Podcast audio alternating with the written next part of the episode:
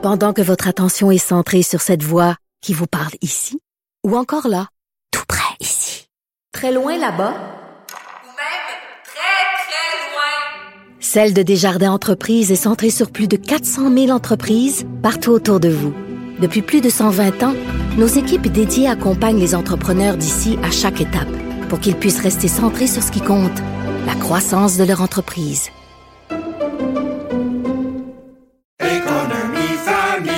Ici Ricardo. Et Émilie, marchand d'IGA. On a envie de vous inspirer à bien manger. À moins de 5 la portion. Suffit de repérer les produits valeurs sûres et de les cuisiner avec une de nos recettes. Les valeurs sûres, c'est bien pensé, hein? Bien sûr! Détails sur IGA.net. Cube Radio.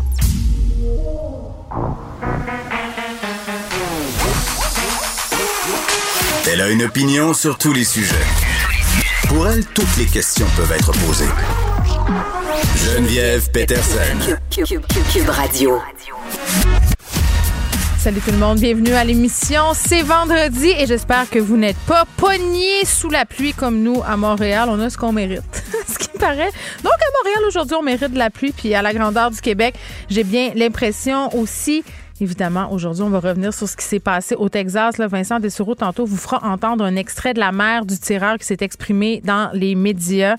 Vous verrez quand même euh, qu'elle a tenu des propos, en tout cas, qui pourraient laisser interprétation. Il y a bien des gens qui sont choqués de ça en ce moment. Et... Euh, ce matin, dans l'auto, j'avais une discussion avec mes enfants. Puis, comme à chaque fois où il se passe un drame comme ça, que ce soit un féminicide, que ce soit une tuerie dans une école, une grande catastrophe, quelque chose de traumatisant. Donc, vous comprenez ce que je veux dire. Puis, bon, ben, ça fait deux ans qu'on passe à travers du traumatisme de la COVID. donc, on commence un peu à être habitué. Euh, c'est toujours la question euh, vraiment qui me taraude, là, que j'ai en tête. C'est est-ce que je laisse mes flots écouter les nouvelles avec moi dans l'auto? Euh, quand on s'en va à l'école, euh, la radio joue et tout ça. Là, c'est sur les dépêches. Et là, ben, c'est sûr que depuis deux, trois jours, ce n'est que euh, des nouvelles pratiquement sur ce qui s'est passé au Texas. Et je, je j'ai pris le pari de laisser la radio ouverte. Puis ce matin, je me posais des questions sur mon choix. Parce que c'est sûr que moi, je trouve ça super important comme parent que les enfants soient informés selon leurs âges respectifs. Bien évidemment, si je m'en allais à la garderie avec mon enfant de 3 ans, pas certaine que je laisserais la radio ouverte, mais bon, mon fils a 7 ans, posait des questions. Euh, ma fille a 12, est en sixième année. Ils entendent dans ce qui se passe à l'école. Ils s'en parlent dans la cour de récréation. Donc, je me dis, ben regarde, aussi bien euh, qu'on écoute des vraies sources, des vraies nouvelles avec des gens qui savent de quoi ils parlent, puis après ça, je répondrai aux questions, puis je vais être en contrôle, entre guillemets, du message. Mais c'est de voir la peur dans leurs petits yeux. Tu sais, quand on explique, là, puis moi, je, l'ai vécu plusieurs fois, là, quand justement il y avait des féminicides avec des infanticides, euh, des papas qui ont tué leurs enfants et tout ça, je voyais l'incompréhension, la peur dans les yeux de mes enfants, puis c'est tout le temps cette idée de ça peut-tu m'arriver? Est-ce que mon papa pourrait me faire ça à moi? Est-ce que ça pourrait arriver dans mon école à moi? Ce sont des enfants du primaire. Et là, bien évidemment, je leur disais, mais ça se passe aux États-Unis. Écoutez, ils n'ont pas la même culture des armes à feu qu'ici. Et même pour ça, c'était incompréhensible pour eux. Tu sais, les enfants posent toujours des questions de façon c'est assez basique. Hein? En bon français, il n'y a pas de filtre vraiment. Euh, c'est la première chose qui leur passe par la tête. Puis souvent, ce sont des réflexions qui vont de soi comme ben pourquoi ils ont le droit d'avoir des armes de guerre? Ils sont pas à guerre? ma fille, c'était sa première réflexion. Puis mon fils de 7 ans, ben, c'était pourquoi ils les enlèvent pas de bord? S'il y a des gens qui tuent du monde. Parce que, bon, évidemment, les faisaient de la projection. Euh, ces enfants-là ont quand même près de leurs âges respectifs. Et vous, vous me voyez venir, là, la question, c'était est-ce que ça pourrait arriver dans mon école? Et moi, très, très spontanément, j'ai dit, ben non, ça se peut pas, tu sais, ça se peut pas, ça peut pas se passer ici. Et là, ma fille de dire, ben pourquoi on fait des exercices de confinement de bord? Tu sais, parce que pas un exercice pour le feu. J'en ai déjà parlé. Je pense que c'était l'année passée ou, l'année dernière, je me rappelle plus trop. On parle de tellement d'affaires à un moment donné. Mais j'étais un peu estomaquée qu'on fasse faire des, exercices de confinement à des enfants au primaire, euh, puis que je l'apprenne après coup. On avait reçu un courrier de l'école pour dire bon, euh, hier il y a eu un exercice de confinement, voici comment ça s'est passé et tout ça. Et, et ce qu'on apprend euh, aux élèves, c'est à réagir en cas d'intrusion dans l'école. Donc il y a quelqu'un dans le personnel scolaire qui joue un méchant entre guillemets, quelqu'un, soit avec un fusil, avec une arme, peu importe, il y a différents scénarios et les enfants apprennent à se comporter. Et j'avais trouvé ça complètement débile. J'avais trouvé ça éparant. J'avais trouvé que ça faisait pas de sens. Pourquoi faire ça ici? Puis on se rappelle qu'après Sandy Hook, il y a bien des écoles au Québec qui se sont mis à avoir des portes barrées, un système de caméra aussi. Donc on voit que ça fait des petits ici. Euh, donc, c'est ça. J'avais une demi-réponse pour ma fille parce qu'on jasait hier qu'il y avait un complot qui avait été déjoué dans une école dans le quartier Saint-Michel à Montréal. deux ados qui ont été, euh, bon, là, on en reparlera un peu plus tard sans doute, là, mais une probation, là, ils avaient mis au point un plan assez détaillé, voulaient commettre une tuerie dans leur école, un peu en s'inspirant de ce qui s'était passé à Columbine. Donc, c'est toujours un peu, euh, un peu délicat de parler de ça avec les enfants, mais moi, je prends le pari de le faire. Je me dis, en entendre parler dans la cour, leur professeur leur en parle, donc aussi bien répondre aux questions, puis Juste un peu revenir sur ce que plusieurs spécialistes, parce qu'on a fait tellement d'entrevues sur ce sujet-là par rapport à la COVID et à d'autres traumatismes, c'est de ne pas présumer de ce qu'ils savent, les enfants. Ça, je trouve ça super intéressant. Je pense que c'est la, présidente de l'Ordre des psychologues qui m'avait dit ça, là, de ne pas donner trop d'infos. Vérifier avant l'info qu'ils ont. Donc, tu t'en vas pas dire, ben oui, hein, c'est épouvantable, la tuerie au Texas, il y a 19 enfants de ton âge qui sont morts. Tu sais, on, peut vérifier avant ce qu'ils savent, puis leur demander s'ils ont des questions. Comme ça, on évite euh, bien des affaires. Donc voilà, je voulais partager cette réflexion-là avec vous. Je suis absolument certaine que plusieurs d'entre vous avaient eu le même type de conversation, que ce soit dans la voiture, à l'heure du souper, ou même en donnant le bain. Hein. Les enfants, des fois, choisissent de drôles de moments pour poser leurs questions. Euh, Suivi sur les passeports. Ça aussi, on en a jasé. la saga des passeports. Je faisais référence au texte du Meunier, là, comme quoi c'était le bordel au complexe Guy Favreau à Montréal, l'un des principaux bureaux ou avoir son passeport euh, à Montréal. Et Caroline euh, Duplessis, la recherchiste de l'émission, euh, est très, très hein, voulant beaucoup m'aider avec mon dossier de passeport, puis voulant comprendre ce qui se passe, cherchait à avoir une réaction du gouvernement du Canada. Parce que, tu sais, à un moment donné, le Service Canada, je veux bien croire qu'on a une augmentation, mais on voulait savoir qu'est-ce qui se passe. Donc, ils, sont, nous sont venus, ils nous ont pas accordé d'entrevue, quoi que j'aurais beaucoup aimé ça.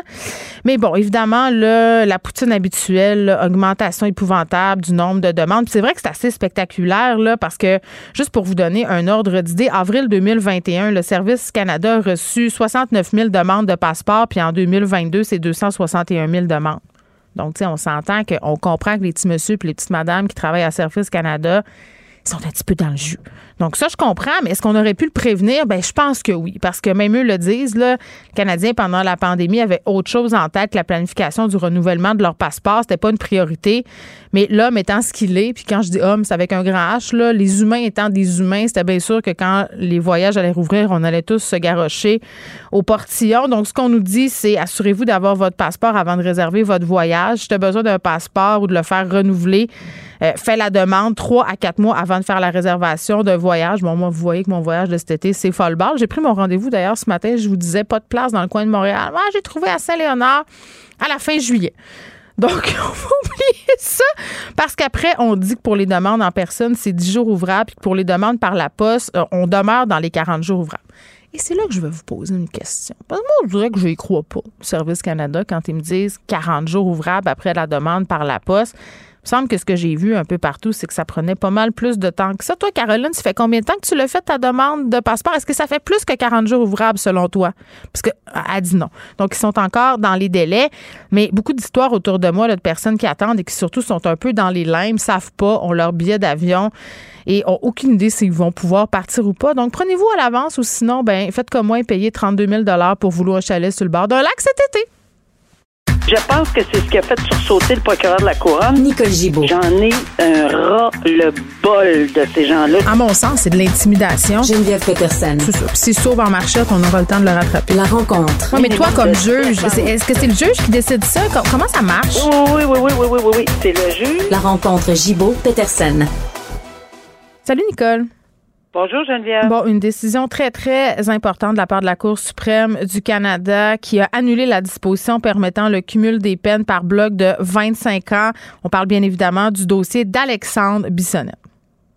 Oui, une décision fort attendue. Pourquoi? Parce que cette euh, position du Code criminel euh, qui est applicable, parce que le Code criminel, c'est applicable partout au Canada, donc, euh, ça avait fait couler beaucoup d'encre. Il y a plusieurs décisions qui ont été rendues pour des meurtres multiples, malheureusement, hmm. à travers les années. depuis 2011, c'est-à-dire depuis l'entrée en vigueur de ces fameux articles qui, on le répète et on le, on, le, dit là, c'est un article qui permettait euh, au tribunal de, de mettre de façon cumulative des blocs de 25 ans avant euh, que la personne puisse demander une libération conditionnelle. La sentence est à vie. Ça, il faut le répéter et répéter et répéter. Il n'y a rien de plus fort que la Mm. prison. Oui, parce qu'on est dans cette idée souvent, puis tu le répètes assez, Nicole, qu'au bout de 25 ans, il sort, mais c'est pas ça, là. Ben, c'est pas ça du tout. Encore aujourd'hui, j'entends partout. Il y a eu, c'est épouvantable. Il y a juste eu 25 ans. Il n'y a pas juste eu 25 ans. Il y a eu la prison à vie, à perpétuité, avec une bémol qui dit, mais vous pourrez vous adresser à la commission des libérations conditionnelles Hmm. dans votre cas, pas avant 25 ans et possiblement que peut-être vous l'aurez jamais ou vous l'aurez dans 30 ans ou vous l'aurez dans 40 ans. Et après, ça, ce, n'est pas une, équation. Alors, c'est seulement une ligne de conduite. Ça n'appartient plus aux tribunaux. Ça va appartenir à la commission des libérations conditionnelles. Bon, là, j'entends les gens murmurer, dire, mais oui, on sait bien que ce qui est arrivé à Galaise euh, est bon. Mais il y a de bonnes décisions depuis Galaise. On en a reparlé ensemble. On serre la vis. On a senti que euh, c'est c'est vraiment extrêmement grave ce tribunal administratif. Il faut pas prendre à la légère aucune des décisions. Et je pense qu'on a compris que depuis depuis Galaise, on s'est euh, remis en question et que puis une remise en question de la commission des libérations conditionnelles est nécessaire régulièrement parce que c'est la vie des gens, la sécurité des gens qui est en en jeu.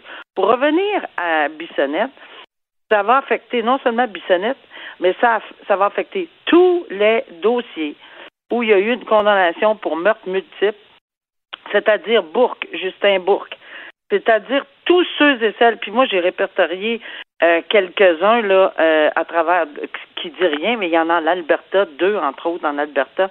Il y en a plusieurs là qui ont qui ont eu des peines multiples, il y en a d'autres que non. Puis c'est ça qui était euh, qui était ridicule, c'est que une province disait oui, je l'applique. Pour quatre meurtres, je donne 100 ans avant de pouvoir demander à vie, perpétuité, mais avant de pouvoir demander. Puis l'autre disait non, ça va rester juste à 25 ans avant de pouvoir demander une période, de- euh, une libération conditionnelle. Il y en avait de tous les bords, tous les côtés. On apprend dans cette décision qu'elle est rétroactive, donc on remet les pendules à l'heure avant. Donc, quelqu'un qui aurait eu une peine Oui. cumulée pourrait s'adresser à la Ah, cour, puis ça, passe automatique. Non, ben là, le- le- comment Tu peux faire une demande de révision. Euh, je suis certaine. Non, c'est clair. La Cour suprême le dit, là, parce que ça serait, euh, ça serait absolument irresponsable. Je veux dire, euh, Justin Bourque, l'application de la loi est à l'époque, la Cour suprême déclare rétroactivement, dit que ça, n'aurait jamais dû intervenir. Maintenant, ça, ça choque des gens, ça choque l'imaginaire parce qu'on pense que on ne prend pas en considération la lourdeur des différents. Il y en a 10 à Toronto, on s'en souvient, on a parlé à Sian, on a parlé également de MacArthur, qui est la même journée, là, celui qui avait tué neuf à huit personnes de la communauté homosexuelle à Toronto, les a démembrés, puis les a plantés dans des pots à fleurs. Là. Ouais. Euh, épouvantable euh, situation. Ben, ce tribunal-là avait donné euh, la prison à vie, sans possibilité, mais à 25 ans. La même journée, à la même heure Mm. qu'Alexandre Bissonnette. Alors, c'était tellement pas la situation qui était identique partout au Canada. La Cour suprême a tranché. Puis quand on dit que c'est pas, on a dit, écoutez, c'est pas humain, mais c'est parce que c'est non seulement pas humain, c'est, c'est, c'est- c'est ça qui heurte, parce que des meurtres, c'est encore pire que pas humain. Là, ils sont, ils reviendront plus jamais. Je comprends le comparatif qu'on peut y accorder, mais par contre, ce qu'on dit, c'est que c'est même absurde. Ça pourrait même dénigrer le, système judiciaire de dire bon, ben regardez, je vous condamne à vie, à vie, perpétuité, puis si vous êtes un bon garçon ou une bonne dame, vous pourrez vous adresser aux libérations conditionnelles, mais dans 200 ans, dans le cas d'Assiane, dans 150 ans, dans le cas d'un autre. C'est- absurde. Le- le- L'expectative de vie ne se rend pas là. Donc, on fait une disposition qui rend absurde quelque chose. C'est la- c'est l'absurdité dans ceci. Maintenant, l'humanité là-dedans, c'est que la Cour suprême a pris beaucoup de paragraphes dans cette décision de 97 pages pour dire que ça n'a rien à voir avec les crimes odieux qu'ils condamnent, qu'ils trouvent ça épouvantable. Que ça Mais oui, parce que les familles des victimes, évidemment, ils ne reverront jamais leurs proches et tout ça. Ces gens-là Oui. reviendront pas dans 25 ans. C'est toujours ça qui est un peu crève-cœur. Mais bon, c'est. Non, c'est exactement ça. Ils reviendront pas. Puis j'entends d'autres commentaires dire bon, ben c'est ça. Ben peut-être que les enfants de ces gens-là vont les croiser dans 25 ans. Non, c'est loin d'être acquis. Dans 25 ans, il pourra prendre une plume, prendre une feuille de papier, puis demander. Mais on a tellement d'exemples. Pain-paré, est-ce qu'il est libre? Pas du tout. Hmm. Ça fait 38 ans que, que le monsieur qui a jeté deux adolescents en bas du pont Jacques-Cartier à Montréal, Puis il s'est adressé plusieurs fois à la commission des libérations conditionnelles. normalement, des tueurs, des psychopathes, des, des tueurs en série, des tueurs de masse, c'est très difficile d'obtenir des libérations conditionnelles. Euh, après la date fatale à minuit, le 25e jour, euh, le 25e année, pardon. Alors, il faut vraiment penser que oui, ça existe, mais on ça. faire le tout à la commission des libérations conditionnelles, puis on dit, mais là, là, par exemple, ils ont tout un fardeau, ces gens-là, puis depuis euh, euh, Galaise, Galaise, il faut vraiment, on veut, on veut plus en avoir Oui, de qui a ça. Tué euh, la jeune euh, Marilyn, c'est cette travailleuse du sexe avec qui avait donné rendez-vous dans une chambre d'hôtel. Une histoire épouvantable, pour vrai. Euh, Nicole, tu voulais parler de cet article du Soleil, euh, une étude de l'Université de Sherbrooke qui a dévoilé qu'un homme sur cinq a confié avoir été victime de violence conjugale durant la pandémie, de la violence physique, verbale, psychologique. 20% des hommes, en fait, euh, pendant la pandémie. Oui, puis je trouve ça important parce que euh, j'en ai vu devant les tribunaux, pas, pas en quantité industrielle. Puis oui, c'est vrai que c'est la majorité, c'est ce sont des femmes, mais jamais, jamais oublier qu'il y en a de ces gens-là qui sont des hommes. Et oui, ça existe, puis je trouvais ça intéressant et important de le souligner parce qu'ils ont beaucoup, au- autant besoin d'aide, parce que comment pour- comment expliquer le genre là quand on est victime d'une violence inouïe psychologique, physique et autres, ben ça devrait pas être un accusé femme ou homme. Ça devrait être face à un accusé, ça devrait être une victime, la victime. On utilise le la là, mais la victime, qu'elle soit un homme ou une femme, elle demeure une victime avec les séquelles d'une victime, d'une importance capitale.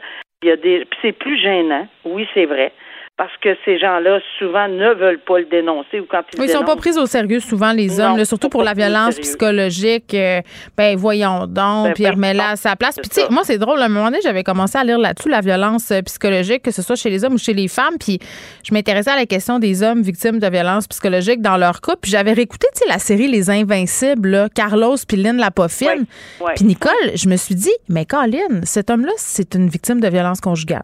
C'est Ah vraiment ça qu'on a vu au Québec dans cette série-là. Puis jamais, en tout cas pas à ce que je sache, peut-être qu'il y a eu des, des- des commentaires à cet effet-là, mais, mais quand tu le regardes avec nos yeux de 2022, euh, il y a une coupe de scènes très, très malaisantes où tu te dis, ben voyons, ça n'a aucun sens. C'est une Oui, comédie, là. Mais tu comprends ce que je veux dire? C'était quand même Non, un bon exemple de ça. Oui, très, très malaisant. Puis je suis contente qu'on en parle, puis qu'on en ait parlé dans, dans, dans cet article-là, parce qu'il faut le réaliser, puis il faut le prendre au sérieux. Hmm. Oui, puis c'est deux peut- sujets, hein, la, euh, la violence conjugale faite aux hommes et, et faite aux femmes. Puis c'est, à chaque fois qu'on parle de violence conjugale faite aux femmes, t'as tout le temps des gars qui viennent écrire en dessous. Oui, mais il y en a faites aux hommes aussi. Oui, oui, mais c'est pas parce que tu parles d'une violence conjugale envers un que l'autre n'existe pas. C'est deux choses Exactement. séparées. Puis de la violence conjugale, faut pas qu'il y en ait de tout bord, tout côté. Tu sais, Puis on s'entend pour dire que c'est plus les, femmes qui en sont victimes. Parce que Bien, moi, bien, bien c'est ça, parce qu'à chaque fois, je reçois des courriels, Nicole, pour me dire Oui, mais les gars aussi, nanana.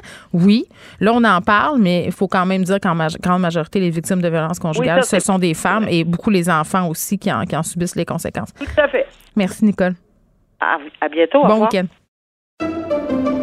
Pendant que votre attention est centrée sur cette voix qui vous parle ici, ou encore là, tout près ici, très loin là-bas, Ou même très, très loin. Celle de Desjardins Entreprises est centrée sur plus de 400 000 entreprises partout autour de vous.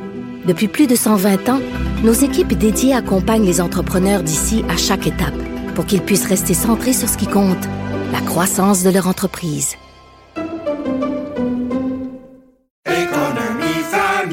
Ici Ricardo. Et Émilie, marchand d'IGA. On a envie de vous inspirer à bien manger. À moins de 5 la portion. Suffit de repérer les produits valeurs sûres et de les cuisiner avec une de nos recettes. Les valeurs sûres, c'est bien pensé, hein? Bien sûr! Détails sur IGA.net. Vous vous demandez si les plantes ressentent de la douleur?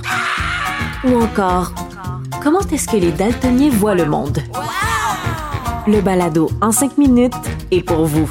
Explorez la science, l'actualité et l'histoire en un temps record. La Feu, en collaboration avec le gouvernement du Québec, est fière de propulser la série Balado en cinq minutes. Ne laissez pas les questions sans réponse plus longtemps.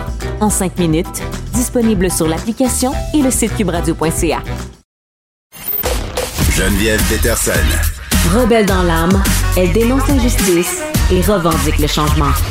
On dirait que j'essaie de parler de ce procès-là le moins possible, du procès évidemment qui oppose Johnny Depp et Amber Heard. Et je lisais un article du New York Times euh, ce matin euh, qui disait ben moi je suis pas ce procès-là, c'est le procès qui me suit en voulant dire t'as pas le choix si tu vis sur la planète Terre, tu as été en contact avec du contenu euh, par rapport à ce cirque-là parce que c'en est un selon moi c'est télédiffusé, les YouTubers, les TikTokers en font leur chou gras. Et pourquoi on en parle aujourd'hui finalement? Finalement, ben, c'est parce que c'est la fin des plaidoiries aujourd'hui à ce procès-là.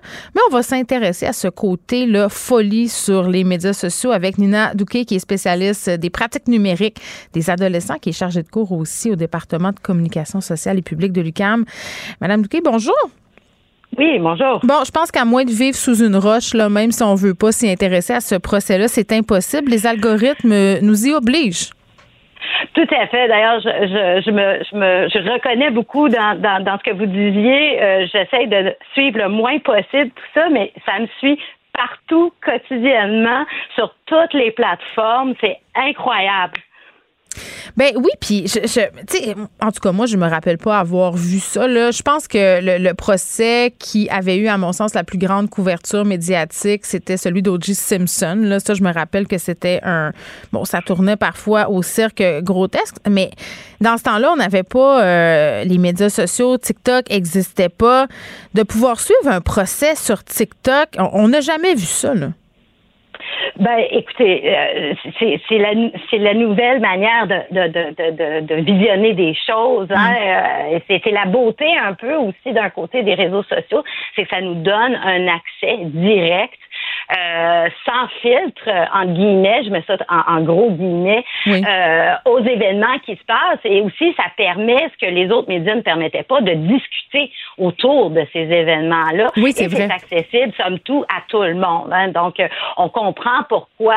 Tu sais, c'est un peu le nouvel espace public, hein, où, on, c'est comme avant, on allait dans le parc, au café, puis on jasait. Ben maintenant, on se retrouve en ligne et on discute. Donc, c'est, c'est un peu normal que euh, les événements qui, qui, mm. qui sont d'actualité se retrouvent là aussi. C'est juste aussi que ça réunit pas juste les 10 personnes de mon quartier, mais les milliards de personnes à travers la planète. Oui, c'est une information, bon, vous me disiez sans filtre avec de gros guillemets, parce que c'est ça, le TikTok, euh, YouTube, ces plateformes-là sont, sont construites de façon à ce que l'usager puisse monter, couper, se prononcer. Donc, c'est pas vrai que c'est pas filtré, c'est du contenu excessivement orienté? Tout à fait. Puis même, je dirais, une coche plus haut, c'est de l'opinion. Et on, on, on, est ici, c'est pas, ce sont pas des journalistes, ce sont pas des gens qui sont formés, c'est, en fait le, le pouls de Monsieur, Madame euh, Lado euh, courant, ordinaire, c'est son interprétation des faits. Puis c'est, en fait, c'est beaucoup ce qu'on voit, c'est des analyses personnelles. Là. Je, je vieutais là, ce qui se passait sur TikTok. Il, y, en a, écoutez, on est dans les milliards de, de vidéos, là, c'est incroyable. Puis on est vraiment ici dans des analyses, euh, ma foi, c'est, c'est incroyable. il y a des gens qui se font euh, du following avec ça. Là. Plusieurs YouTubers, euh, TikTokers qui se sont rendus compte qu'en abordant le procès d'Amber Heard et Johnny Depp, leur nombre de, suiveurs là, augmentait à vitesse grand V? Ben, tout à fait. Puis ça, c'est quelque chose d'extrêmement important. oui, c'est, c'est un espace public pour discuter, mais il faut pas oublier, il y a du cash derrière ça. Hein? C'est pas une plateforme euh, de, de, de, de, de pour la société en tant que telle, il y a de l'argent à faire. Puis là où il y a de l'argent à faire, les gens vont s'allumer et enligner. Et je lisais qu'il y avait beaucoup de, de TikTokers et d'influenceurs qui ont changé leur fusil d'épaule. C'est comme vous disiez, hein, on va là où l'auditoire l'histoire est et les sujets d'actualité. Oui, puis bon, euh, tu sais, je me dis aussi parce que moi, ma fille suit ça. Ma fille a 15 ans, Nina, et, puis je, m'excuse de dire ça, elle est vraiment pro Johnny Depp, là, parce qu'elle tripe sur le pirate des Caraïbes. Même que l'autre fois, je voyais qu'elle avait tout réécouté les films, puis elle n'est pas toute seule de sa gang, là. Non, puis je vous dirais, moi, j'ai une adolescente de 14 ans qui est tout à fait pareille. Elle aussi, c'est ah oui, hein? Johnny Depp. Oui. Mais là, on voit où c'est euh, les, les, les, frontières se brouillent. Hein? Là, c'est les fans. Là, et c'est normal à cet âge-là. On, on, on, aime, on se définit à travers nos fans, on s'inscrit dans des communautés, on partage des goûts. Et, et en temps normal, je dis ça encore en guillemets, ça pose pas de sérieux problèmes. Or ici, c'est qu'il y a un mélange de différentes choses. Il y a notre amour pour un, un personnage qui est tout à fait normal, mais c'est en train de s'infiltrer dans des problèmes sociaux plus larges, l'abus, euh, etc. Et c'est là où les frontières sont un petit peu euh, peuvent être problématiques. Oui, et puis là, ben c'est ça aussi, parce que je me dis, euh, est-ce qu'on peut se servir, parce que tantôt, je parlais des discussions qu'on pouvait avoir euh, avec nos enfants. Euh, là, je parlais plus précisément, Nina, par rapport à la tuerie du Texas, mais par rapport à ce qui se passe sur le procès Johnny Depp and Bird, est-ce que c'est pas une bonne occasion d'avoir une discussion avec nos enfants, ben, un, sur les enjeux de violence conjugale en couple, mais, mais aussi sur ce qu'on voit sur les médias sociaux parce que, tu sais, je le remarquais aussi avec la pandémie, là, mes enfants remontaient du sol puis me disaient, là, il s'est passé telle affaire, puis là, un tel a dit ça, puis là, c'est sûr que c'est ça. Puis ce sont des, des positions qui deviennent excessivement polarisées puis très, très difficiles à détricoter. Tout à fait, vous avez absolument raison. Puis ça, ça, me fait juste penser à mes propres conversations avec ma propre adolescente sur le sujet, qui sont pas très faciles. Hein? C'est extrêmement polarisé, ils prennent ça très personnel, parce que bien évidemment, ils adorent leur vedette. Mais vous avez tout à fait raison. C'est un excellent moment justement pour aller détricoter ça. Mais qu'est-ce qu'on euh, fait? Parce que ces enfants-là, souvent les vénèrent. Là, ce sont leurs vedettes à eux, ces TikTokers-là.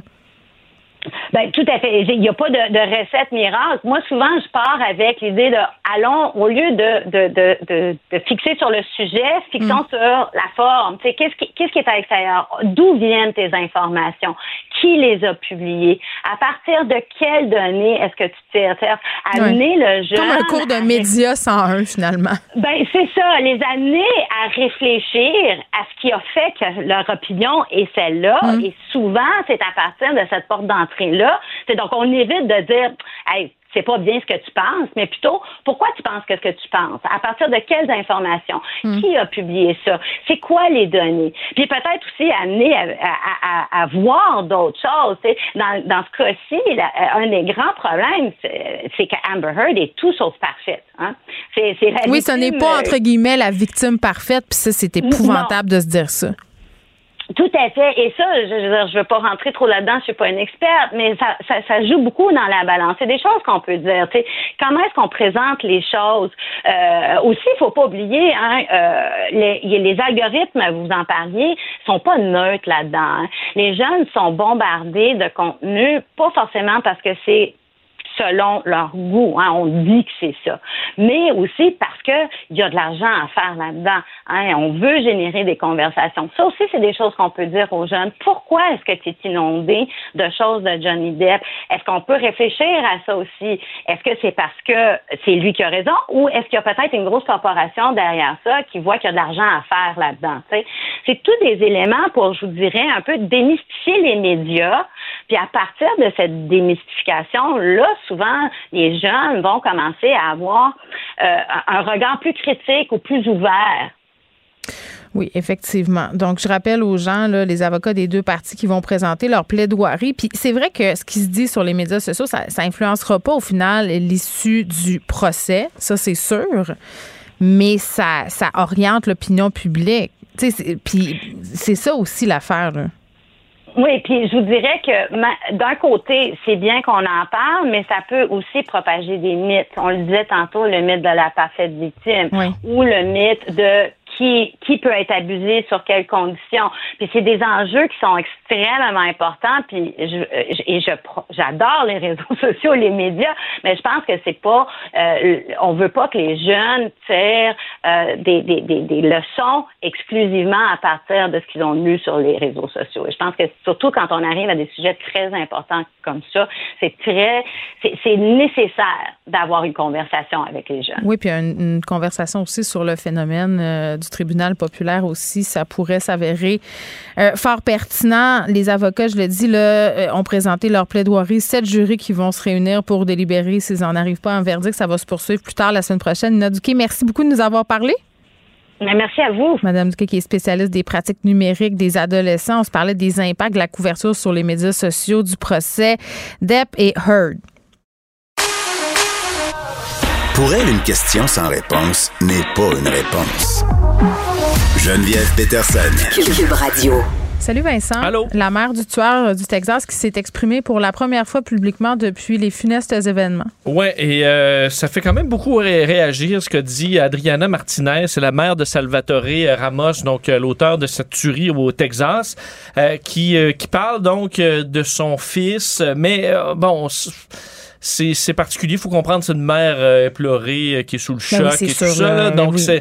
c'est, pas nécessairement très euh, bon, euh, c'est, pas très clair ce qu'elle ce qu'elle dit, Adriana Martinez. Je vais vous faire écouter un bout. C'est traduit, euh, donc, euh, mais vous allez comprendre. Je vais vous traduire par la suite, parce que là, c'est traduit en anglais, mais je vous fais écouter. I have no words. I have no words to say. I don't know what he was thinking. He had his reasons for doing what he did, and please don't judge him. I only want the innocent children who died to forgive me. What do you tell their families? Perdóname, perdóname, hijo. Forgive me. Forgive my son. I know he had his reasons. Bon, alors, Oui. euh, ouais, c'est ça. Elle explique, elle- je sais pas quoi il sur le pensait. pardon, euh, puis sur j'ai des raisons. Elle dit surtout il avait ses raisons. Euh, ne le jugez pas. Ensuite, elle demande aux enfants décédés de la pardonner. Euh, elle répète qu'il a ses raisons. Et là, le journaliste plus loin va demander. Euh, ça pourrait être quoi ses raisons? Puis là, c'est là que je dis que c'est flou. Là. Elle dit euh, pour peut-être se rapprocher de ses enfants au lieu de porter attention aux mauvaises choses. Euh, Elle est un petit peu déconnectée, la madame. Ouais. Moi, je pensais qu'elle faisait référence parce que c'est sorti qu'il avait été victime de bullying Oui. euh, et, et tout ça. Là. Mais en même temps, je veux dire, on s'entend que c'est pas parce que tu es victime de bullying que tu peux aller tuer du monde dans une école. Mais c'est souvent ça dans, dans la tuerie Ouais. de Columbine. C'était ça. C'est souvent un motif qui est amené. C'est ce qui revient. D'ailleurs, elle a dit que c'était pas un monstre, mais qu'il pouvait être agressif quand il se, quand il se fâche. Euh, on sait que lui est allé acheter deux armes euh, d'assaut au moment où il a, to- il a, il a passé ses 18 ans. Et euh, d'ailleurs, dans ce qu'on sait de ce jeune homme-là, euh, tu le disais, là, on parle de bon, bullying décrit par certains euh, comme étant là, le- la tête de turc de certains amis et qu'on le traitait même de school shooter là, à l'école euh, par moment. Donc, on voit, il demeurait chez ses grands-parents aussi. On sait que c'est tiré sur sa grand-mère. Alors, sa mère, en tout cas dans l'extrait que vous avez entendu. Est-ce que c'est la mère de cette femme-là? Est-ce qu'on le sait? Euh, bonne question. Parce que question. ça aurait pu être la mère de son père aussi. Là. Euh, mais tu sais, regarde, elle a des propos maladroits, Vincent. Là, c'est en en point douter, mais mettez-vous à sa place deux secondes. Ton enfant vient d'aller tuer 21 personnes, dont 19 enfants. Euh, ça se pourrait que je sois incohérente, moi, Ouais, avec. Puis que je me tu- mette les pieds dans la bouche, moi, avec. Ça doit être.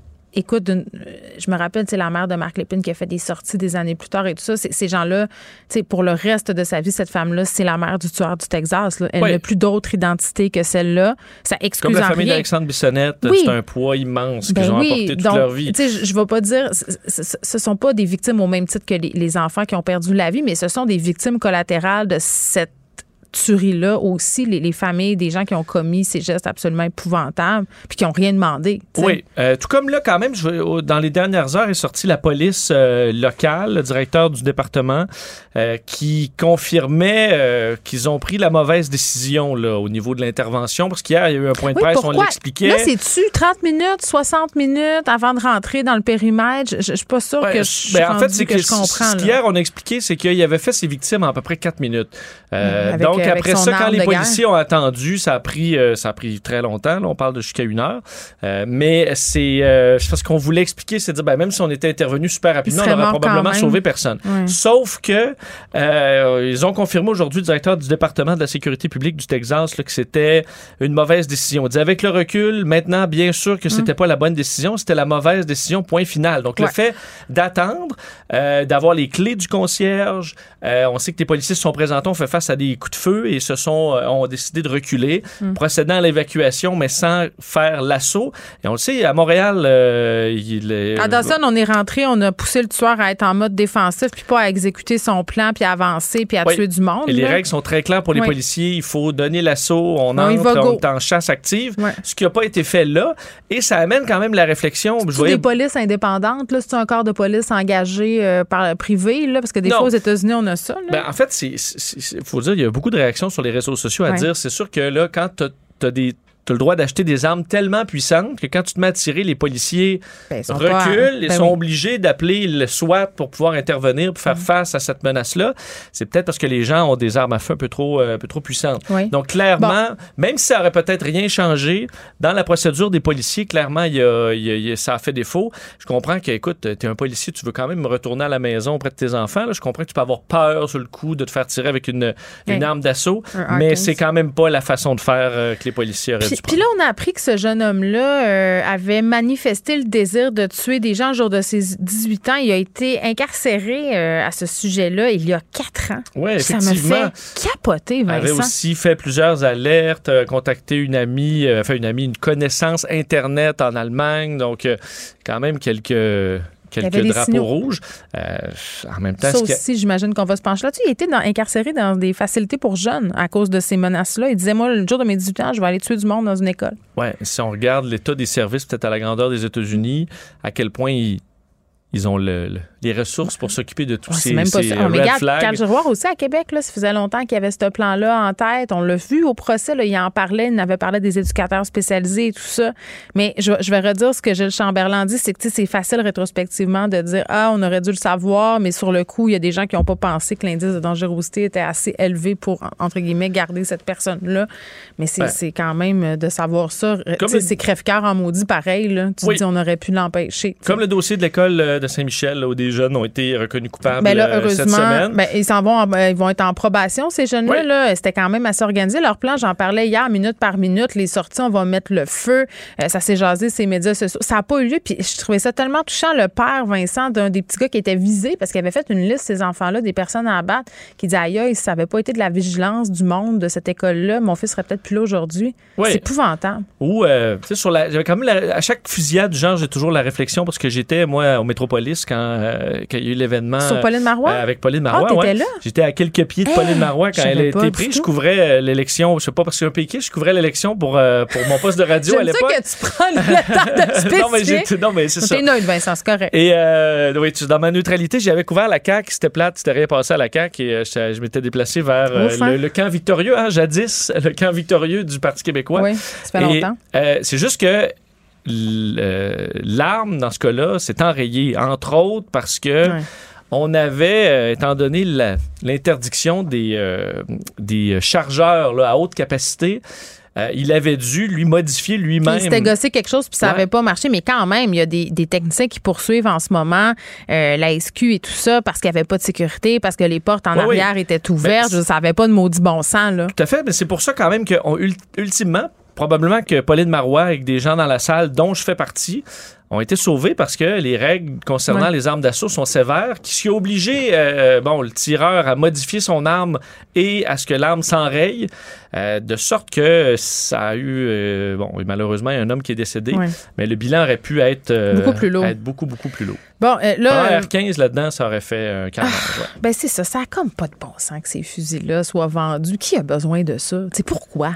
Oui, mais je voyais des photos. Il y là. a des photos, c'est un peu le concours chez certains euh, Les- qui a le Américains de gros qui en a le plus. Ouais. Et je voyais, là, il y en a qui, écoute, ils remplissent leur patio euh, d'armes à feu. C'est une collection. Chaque enfant Mm. Mais Léa, tantôt, son gun euh, avec sa couleur. Ben c'est ça, des jeunes enfants. Puis il y a même des calendriers de femmes sexy avec leurs fusils, là, tu sais, euh, en bikini avec leur gros gun. Là, Streliski, tantôt, va nous parler euh, du fait qu'au Texas, tu ils contrôlent le nombre de dildos par foyer puis pas le nombre de fusils. Donc, j'ai vraiment très hâte d'entendre ça. OK. Combien de dildos par foyer? Cinq, paraît. Cinq? Ben, T'as le droit ben, d'avoir quand même. cinq dildos, mais il n'y a pas de limite ces fusils. Donc, moi, j'ai très hâte euh, à quand 15 même heures une- euh, pour parler à Léa de, de cette affaire-là. Mais je connais pas beaucoup de beaucoup, monde cinq. du dildo, mais tu dois quand même couvrir euh, plusieurs aspects. Oui. Ben là, on s'en va vers nos sujets du vendredi. Oui. Une, une de 83 ans. Écoute, je- moi, je connaissais pas l'identité de Norm Self. Est-ce que, je sais pas si toi, tu... Non, mais ça, aucune idée. Je pense, bon, je pense pas que t'es tombé sur, sur ces vidéos non plus. euh, C'est de la porn gérontologique? Ouais, porn gay gérontologique. Hein? Avec Norm Self. Pourquoi je parle de lui? C'est que, je, bon, écoute, je suis tombé sur cet article-là ce matin. Par hasard, Par hasard, c'est un homme de la Caroline du Nord, un ancien pasteur. Oh. OK? Lui OK. était pasteur pendant 30 ans. Hey, je le vois, là, il se berce dans sa petite chaise berçante. Ouais, Il a zéro l'air d'une porn star. Écoute, en fait, J, il a maintenant 87 ans. là. Il a Oui. commencé sa carrière de pornstar en 83. Lui a fait 30 ans à servir euh, le Christ. Euh, il a été marié, parce que les pasteurs le peuvent le marier avec une femme pendant, euh, pendant des décennies, mais il s'est rendu compte qu'il était gay. Euh, ça lui a pris une vingtaine d'années à faire son coming out, à être bien avec sa sexualité. Et il a décidé, invité, selon l'histoire, par un proche, qui, un ami, qui a dit hey, on visiblement cherchait un homme plus vieux pour faire un film, un film porno. Et il a accepté de le faire euh, pro bono. Disons. Et Oui. depuis ce temps-là, ben, fait plusieurs films et il a une carrière euh, de porn star depuis l'âge de 83 ans. Donc, il est à sa cinquième année euh, de film et ça lui a amené, dit-il, quand même une, une philosophie sur la vie, euh, Geneviève. Oui, mais je- je- moi, je comprends pas le moment où tu, tu, tu t'es pasteur. C'est- Qu'est-ce qui le fait bifurquer vers le mauvais chemin? Je- il se confie-tu? ça? C'est- Y a-tu tourné le dos à Jésus? Ben, il il est docu- encore croissant? Écoute, il y avait un documentaire de Channel 5 que je- là, j'ai pas eu le temps d'écouter, mais oui, c'est- s'explique un peu sur son, sur son parcours. Oui. Mais euh, écoute, ça a été un long processus là, sur Ben, euh, j'imagine pratiquement 83 50 ans. Oui. Euh, et là, il faut croire peut-être en disant, ben, je vais rattraper un peu le temps perdu.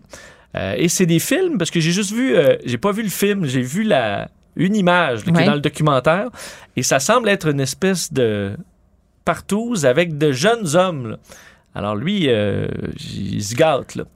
Et puis il charge rien. Mais il est dans des films où visiblement il y a une clientèle peut-être pour ça. Et surtout, il dit que ce- la sexualité, ça devrait être traité comme un- une joie spirituelle de la vie et que ça l'a même rapproché de Dieu. Alors, je pense La sexualité gay? Ouais. Ça l'a rapproché de Dieu? Je pense- J'aime- tout dans ce que j'entends. je pense qu'il a aimé ça beaucoup, là. Parce qu'il s'est senti comme euh, C'est bien. un C'est pouvoir avec toi, divin. c'est avec toi que je parlais que dans les maisons pour personnes âgées, c'était un véritable meat market. Il y avait un retour euh, des maladies transmises sexuellement Ben, et tout ça, parce que ça y va. Puis les madames, tu sais, rendu à cet âge-là, Vincent, là, tu t'es encore le des normes sociales en toi et moi par botte à bois? Fait que les madames, il n'y a pas beaucoup de monsieur, hein, parce que les madames vivent plus longtemps que les messieurs. Oui. Fait que les madames, ils partagent le monsieur. Ah, Pas nécessairement en même temps, mais là, ils, oublient, ils, ben, le monsieur qui livre encore, euh, Oui, il est il- occupé. euh. Ben oui, mais il y a des petits ITSS qui peuvent venir avec Oui. ça si ah donc euh, Et ça, ça doit faire des. euh, Ça doit faire jaser dans le. Ah, dans le Quand- parloir, quand cafétéria. comme ça qui, qui- qui circule. Mais entre autres, Norm Oui. euh, dit que c'est. euh, il veut entre autres faire la promotion justement que la vie sexuelle ne s'arrête pas à un certain âge. J'adore ça, c'est parfait. peut continuer d'être en forme. Elle a l'air d'ailleurs en pleine forme. Alors, pourra peut-être passer les 90 et euh, continuer sa nouvelle et dernière carrière et plus glorieuse carrière, semble-t-il, celle qui l'a ramené le plus près de Dieu. Bon, j'aime tout ça. Norm Self, si vous voulez le googler. Moi, je l'ai déjà fait. Il ressemble d'un petit monsieur, euh, du colonel Sanders, en fait, Ouais, dans sa chaise mais- berçante. Euh, tu m'aurais dit ça, j'aurais pas cru là, si j'avais vu juste sa photo. Les amateurs de sushi au Japon vont être déçus. Je termine avec ça. Euh, D'ailleurs, je me suis trompé, je t'ai marqué Japon, c'est à Taïwan, euh, Oh. ce- cette histoire-là. Euh, parce que, et je me souviens de l'histoire, j'en avais parlé, il y a euh, on- un restaurant de sushi qui avait à Taïwan fait une promotion en disant n'importe qui qui change son nom officiellement pour saumon euh, aura des sushis gratuits pour une table au complet, euh, donc pendant deux jours. Ben, il me la- semble que je changerais pas mon nom pour avoir des sushis pendant deux jours, toi. Moi non plus, pas non? du tout. Tu Le voudrais problème- pas t'appeler mon petit ton? Hey, ton? non, peut-être pas. Peut-être euh, éperlant. Dorade, De- moi. Dorade? Dorade Ouais. royale. Je serais Ouais, prête. Ouais, mais là, euh, le problème, c'est qu'il y a plus de 300 personnes qui l'ont fait. Mais c'est devenu donc! viral sur les réseaux sociaux. Il y en a qui se sont mis à inviter, euh, à, faire- à même à faire payer du monde. Parce que là, il y allait au restaurant gratuitement. Parce que là, il s'appelait maintenant saumon. C'est pour une table. Fait que là, mettons, je t'invite, mais je te fais Mm. payer de sorte qu'ils faisaient de l'argent comme ça. Parce qu'eux invitaient à la table des gens qui payaient pour pouvoir bénéficier de, son, euh, de ses sushis gratuits à volonté. quoi. Le problème, Geneviève, c'est que à Taïwan, tu ne peux plus changer de nom plus que trois fois. Et il y en a qui se sont retrouvés euh, à faire, part, faire partie de différentes promotions de changer de nom. Et plusieurs en ce moment sont- Voyons, ça arrive souvent qu'ils font des promotions de, de marketing de changeage de nom à Taïwan. Moi. C'est j'avais jamais entendu, ben, j'avais entendu parler de ça une fois pour ce restaurant-là. Oui. Mais là, il y a plusieurs personnes sur les 300 qui sont maintenant saumon. Et qui ne peuvent plus changer. Qu'ils maillot viennent- épicé ou tamari? C'est c'est vraiment sashimi, c'est juste saumon. Ah. Alors les gens s'appellent saumon et vont s'appeler saumon à vie parce que Hmm. c'est terminé. Et le gouvernement qui était écœurant en disant tout ce que vos concours font, c'est de rajouter De la de la paperasse, ouais. sur le gouvernement. Ben, vous allez vivre en, maintenant en vous appelant saumon, Hmm. puis il faudra vivre avec. Même que certains dans les partis euh, à la fois au pouvoir et d'opposition souhaitent resserrer encore plus la vis pour éviter ce genre de concours-là, Ah. pour que ce soit de véritables désirs de changer de nom Bon. qui, qui amènent tout ça. Alors, euh, on, on ignore le nombre, on parle de plusieurs saumons maintenant Mm. euh, à Taïwan qui seront Bon. coincés avec ce nom. Merci, Saumon Dessureau. Tu seras avec Ton Dumont un peu plus tard. On vous écoute. oui, Ça vous ferait cre- bien. Oui. Moi, c'est Dorade Crevette- Royale. Crevette Peterson, non? Crevette popcorn. Crevette popcorn. Salut. Salut. Pendant que votre attention est centrée sur vos urgences du matin, vos réunions d'affaires du midi, votre retour à la maison ou votre emploi du soir, celle de Desjardins Entreprises est centrée sur plus de 400 000 entreprises à toute heure du jour. Grâce à notre connaissance des secteurs d'activité et à notre accompagnement spécialisé, nous aidons les entrepreneurs à relever chaque défi pour qu'ils puissent rester centrés sur ce qui compte, le développement de leur entreprise. Ici Ricardo. Et Émilie, marchand d'IGA. On a envie de vous inspirer à bien manger. À moins de 5 la portion. Suffit de repérer les produits valeurs sûres et de les cuisiner avec une de nos recettes. Les valeurs sûres, c'est bien pensé, hein? Bien sûr! Détails sur IGA.net. Vous vous demandez si les plantes ressentent de la douleur? Ou encore, comment est-ce que les daltoniens voient le monde? Le balado en cinq minutes est pour vous. Explorez la science, l'actualité et l'histoire en un temps record. La Feu, en collaboration avec le gouvernement du Québec, est fière de propulser la série Balado en cinq minutes. Ne laissez pas les questions sans réponse plus longtemps. En cinq minutes, disponible sur l'application et le site cubradio.ca. Joignez-vous à la discussion. Appelez ou textez le 187 Cube Radio 1877 827 2346. Hello. Vous savez, on a été soumis aux circonvolutions du système scolaire pendant la pandémie. École à la maison, école en ligne, pas d'école, congé, COVID. C'est tenté qu'à un moment donné, le gouvernement n'a pas eu le choix de se revirer de barre et de dire, bon, pour les épreuves obligatoires comme euh, les épreuves du ministère, bon, carrément été annulées à un certain moment. Là, ils sont revenus. Mais force est d'admettre qu'on doit s'ajuster un peu parce que les élèves euh, sont pas tous sur le même pied d'égalité. Il y a eu des manquements. Il y a encore, moi, en tout cas, je regarde le nombre de journées que mes enfants ont raté cette année, alors que l'école a été ouverte à cause de la COVID, des tests rapides, l'isolement et tout ça.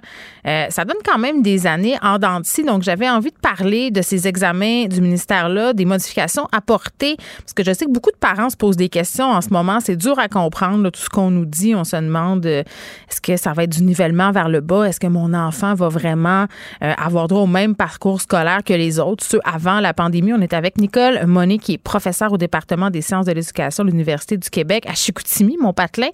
Madame Monet, bonjour.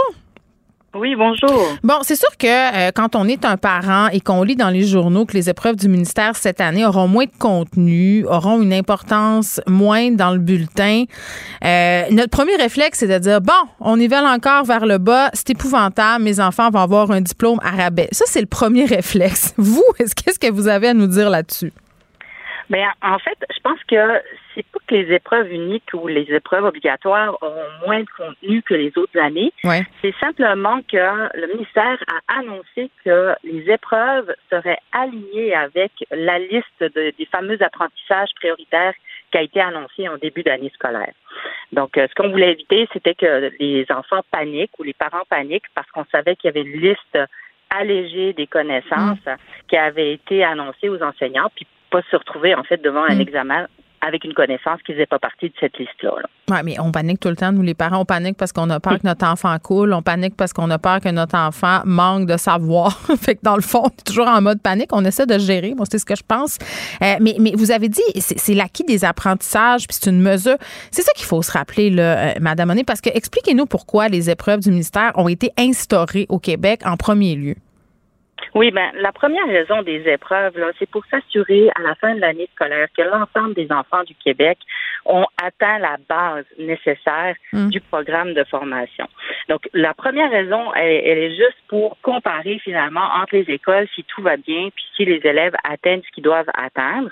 Mm. Et puis la deuxième raison, ben, c'était pour réguler le système. Ça veut dire que si dans une école on se rend compte, bon, ben, qu'il y a plusieurs enfants qui ont des difficultés, qui réussissent pas les épreuves, ben, à quelque part peut-être qu'il y a des questions à se poser sur est-ce qu'on peut injecter plus de budget pour plus de ressources, pour plus d'aide, etc. Donc, ça permet en fait d'avoir un peu un portrait général de l'ensemble du Québec et de s'assurer que notre système, ben, il roule, il fonctionne, puis il avance correctement. Ben là, vous m'avez dit tantôt qu'on a adapté un peu au savoir qu'on avait jugé essentiel. Là, je paraphrase euh, un peu, mais expliquez-moi comment on fait ces choix-là, puis quels sont-ils ces savoirs-là? Ben, le travail a été fait par les gens du ministère euh, l'année passée. Oui. Puis en fait, ce qu'ils ont fait, c'est qu'ils ont vraiment ciblé des connaissances qui étaient un peu plus générales, mais qui permettent, quand on travaille une connaissance plus générale, qui vont toucher d'autres connaissances plus spécifiques. Mais ça permettait de dire aux enseignants, écoutez, on le sait qu'il y a eu, euh, on, a eu une année de pandémie derrière nous, on le sait que ça a été difficile, mais inquiétez-vous pas, si vous voyez ces connaissances-là durant l'année, vos en- les enfants, les élèves vont être en mesure de, de, de l'ensemble du programme. Mm. Donc, c'est une façon de, de, de s'assurer que ce qui était vraiment essentiel soit vu. Puis le reste, ben, c'est du bonus à quelque part. là. Oui, mais en même temps, euh, tu sais, je comprends qu'on on- n'est pas dans la mentalité de niveler vers le bas, mais, mais quand même, on enlève des choses. On va pas avoir peur des mots, là. C'est c'est quand même ça qu'on fait pour s'assurer que tout le monde passe, entre guillemets, ou qu'il y ait moins de disparité. Parce que tout le monde n'est pas égaux. Là. Je pense que c'est pas une très grande nouvelle que je suis en train de vous apprendre là. Euh, moi, je- je- comme mère là, de trois enfants, je, je suis inquiète de la valeur de leur diplôme rendu, par exemple, euh, au cégep ou à l'université? Est-ce qu'on est devant une génération qui va être moins forte à l'école? Bien, je pense pas, parce que les épreuves, elles continuent d'évaluer ce qu'elles doivent évaluer. Ça veut dire qu'on veut voir si les élèves sont capables de lire un texte, s'ils sont capables d'écrire un texte, sont capables de raisonner avec des problèmes dans des, des situations de problèmes mathématiques. Puis ça, ce travail-là, il a été fait cette année par les enseignants. Là. C'est pas l'épreuve qui fait que les enfants apprennent quelque chose de nouveau. là. Le travail a été fait par les enseignants durant l'année. Ben, il a été Donc, fait, mais, mais une journée d'école, euh, Madame Monique, je m'excuse de vous interrompre, c'est 8 heures et moi, des fois, c'était réglé en deux heures avec l'école en ligne. là. Donc, il s'est perdu Ben quelque oui. chose quelque part où on perd notre temps à l'école. C'est un des deux. Ben, c'est certain que le, le- on n'a pas pu, c'était pas les conditions optimales. Non, c'est le cas de le ministère- Ben, c'est là où le ministère s'est dit qu'est-ce qu'on fait? Est-ce Mm. qu'on dit euh, aux parents que tout le monde euh, échoue, mais ce qui n'aurait certainement pas été le cas, ou est-ce qu'on réfléchit à nos épreuves pour s'assurer que nos épreuves évaluent vraiment ce qu'ils devraient, ce qu'elles devraient évaluer, pour dire aux parents écoutez, vos enfants, ils ont le minimum requis. On a travaillé le programme, on a travaillé la lecture, l'écriture, on a travaillé les sciences. Maintenant, ben, l'épreuve va nous permettre de valider où en sont les enfants, puis où est-ce qu'ils en Mm. sont euh, par rapport au programme qui doit être atteint. Puis le fait de réduire la pondération, moi, je me rappelle que comme étudiante, j'ai des souvenirs, là, puis ça fait quand même un petit bout, d'avoir été stressée par les examens du ministère parce que je me disais, oh my God, si euh, je me plante, je vais avoir une mauvaise note dans, dans mon bulletin. Euh, la pertinence d'avoir baissé cette pondération-là, vous voyez ça comment? Est-ce que ça va rester? Bien, moi, je le souhaite que ça reste. Parce Oui, que hein? je trouve que, ouais, c'est ça, de donner un 50% pour euh, une épreuve dans l'année. Euh, je, veux dire, on peut tous se lever un matin avec une mauvaise journée, Oui. puis se retrouver devant un examen, puis finalement, il n'y a rien qui va. Puis se dire, ben, tout le travail que j'ai fait pendant une année, finalement, il tombe à l'eau. Donc, je trouve que le, le fait de mettre 20% c'est correct. Euh, ça permet en fait, euh, oui, de, de pondérer un peu. Puis d'un autre côté aussi, je me dis, les élèves, ils choisissent pas tous l'école dans laquelle ils sont, puis ils choisissent pas tous les situations, les circonstances dans lesquelles ils sont. Donc si on est dans une école où on n'a pas beaucoup d'enseignants, où il y a eu beaucoup de suppléments, où ça a changé à plusieurs reprises dans l'année, ben veut, veut pas, les Mm. enfants sont pénalisés. Donc on reçoit une note, mais finalement cette note-là, elle nous appartient pas tout à fait parce qu'il y a un système autour de, de, de l'enfant qui est aussi responsable des résultats. Mm. là.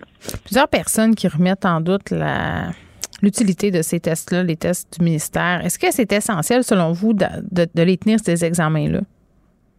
Ben, moi, je les garderais euh, sans nécessairement que ça pondère la note. C'est-à-dire que je les garderais pour pour que les écoles sachent où est-ce qu'on en est avec euh, avec nos élèves, pour que les écoles puissent dire au ministère, écoutez, nous, besoin de plus de ressources parce que d'après le des élèves qui sont dans notre école, ben, il y a des besoins plus pressants qu'ailleurs. Je veux dire, il y a des écoles, euh, je pense entre autres à certaines écoles privées où il y a plus de, de, de je dirais, des familles peut-être plus privilégiées. Ben, les besoins sont moins, donc les enfants réussissent mieux. euh, la, la formation des enseignants est peut-être différente, etc. Donc, euh, je les garderais pour avoir en fait un, un suivi de comment va notre école Un portrait? au Québec. Ouais, exactement.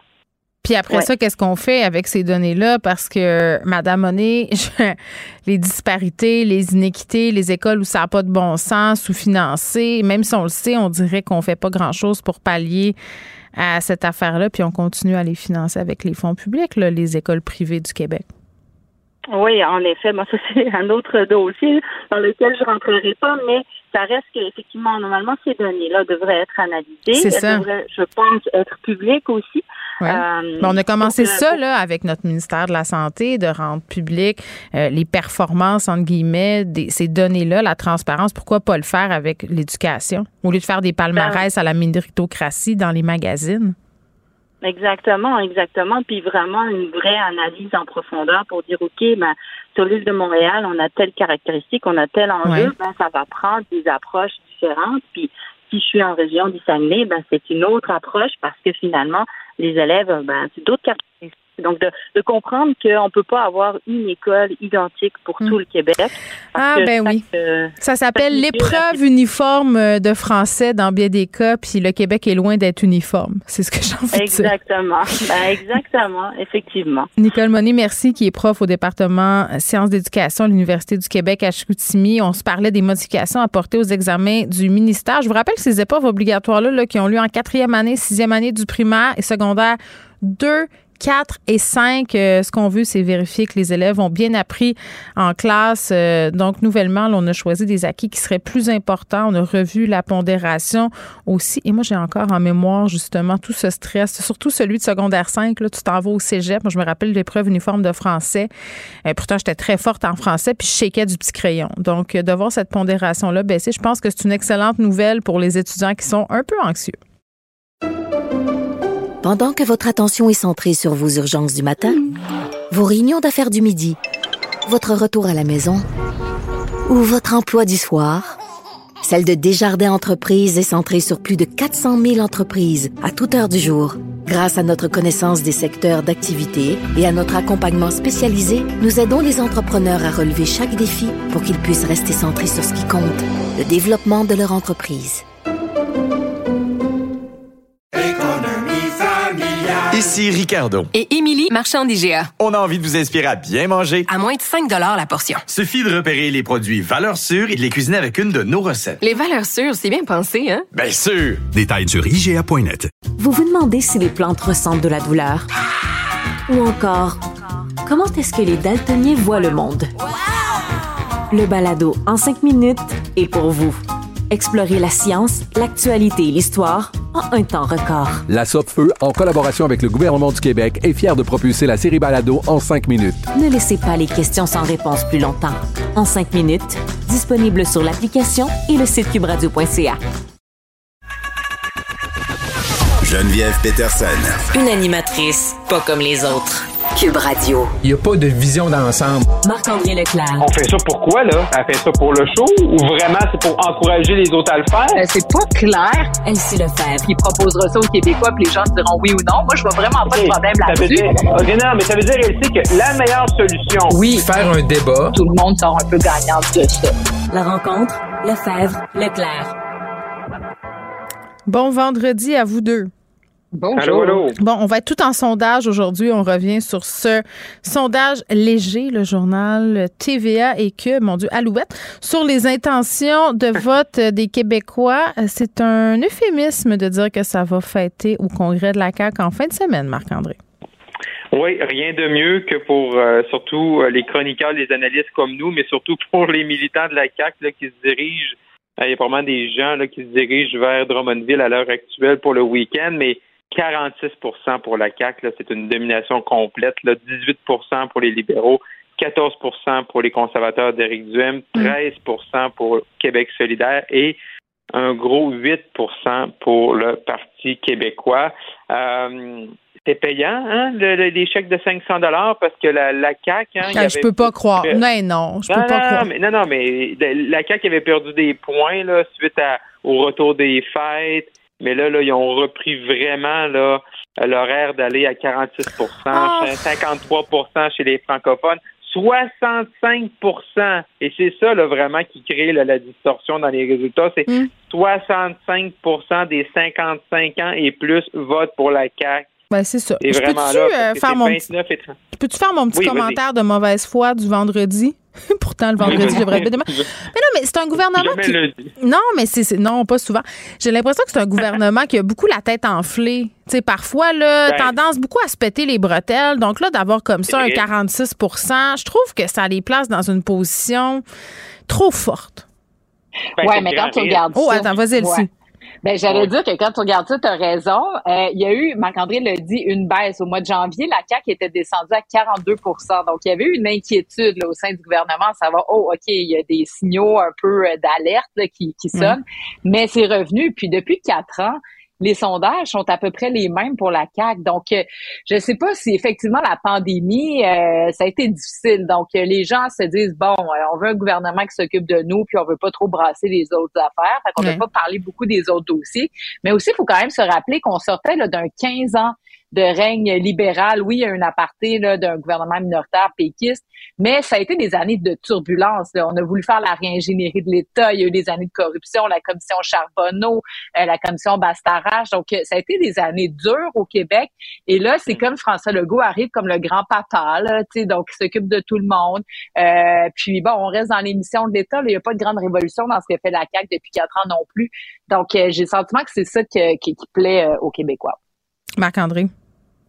Ouais, non, je pense vraiment c'est c'est un, peu le sentiment. hein. Puis sur la pandémie, là, je pense que les Québécois, là, tout est oublié, tout est pardonné. Là. Tu sais, je veux dire, euh, que ce soit les CHSLD, euh, euh, les couvre-feux, peu importe. Là, je pense que les gens sont juste contents de se déconfiner présentement.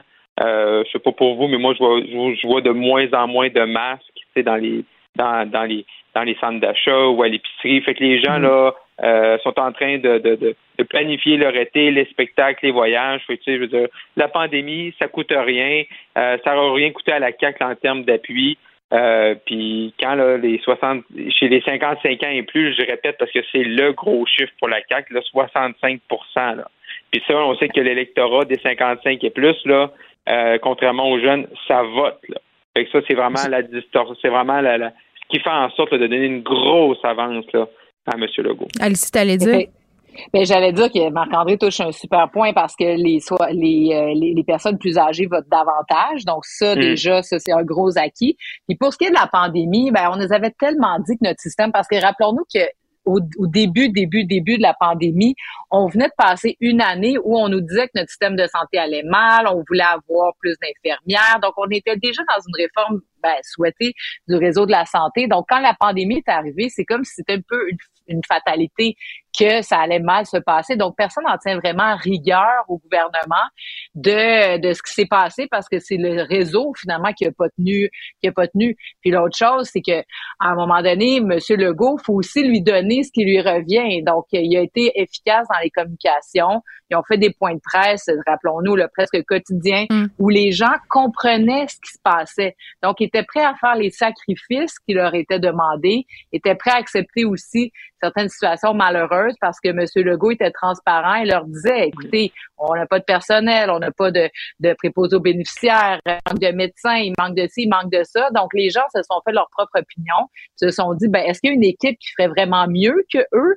Puis clairement, la réponse est non, parce qu'on veut leur donner l'occasion de poursuivre. On comprend que pour la CAQ, ça peut pas mieux aller, que ça va être le gros party en fin de semaine. Euh, ça, c'est dit.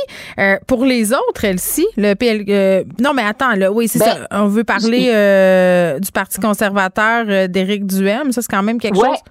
Ben, juste une petite chose avant sur la CAQ en, en terminant, Ouais. puis leur congrès. Donc là, le- la CAQ s'en va euh, en congrès, donc c'est un gros power, effectivement. Puis quand on regarde leur cahier de propositions, là-dessus, je pense qu'on peut quand même leur donner une note de D, là, dans le sens où, Ah c'est oui, un hein? parti de gouvernement. Ben, c'est un parti de gouvernement, c'est un parti, euh, en principe, qui a des idées pour le, la- le développement du Québec, d'un point de vue économique, l'éducation, la santé, puis il nous arrive avec un cahier de propositions soit de 23 propositions. Marc-André en avait parlé dans une autre chronique. Euh, 50% c'est des propositions, là, culture, histoire, euh, on- promotion d'achats locaux. Euh, il y a deux propositions en éducation. Il y a une proposition pour améliorer le français à l'école, une proposition pour rapatrier les, euh, les programmes là, en immigration du fédéral, deux propositions pour favoriser le sport. Il y a une seule proposition qui parle un peu de gestion là, dans les ministères, mais c'est toutes des propositions bonbons. Il y a personne qui peut s'opposer Ouais. à ça. Puis moi, je trouve Ouais. que c'est un peu cynique parce que les militants qui sont là, c'est pas juste des gens là qui vont aller cogner aux portes puis ramasser de l'argent. C'est des gens qui, en principe, ont des convictions et des idées. Puis je trouve qu'on on, on les appelle pas à se, à se mobiliser euh, intellectuellement dans ce congrès-là. Puis ça, c'est c'est quand même assez décevant, je trouve, pour la CAQ. Bon, on se garde les conservateurs pour la fin. J'ai changé d'idée.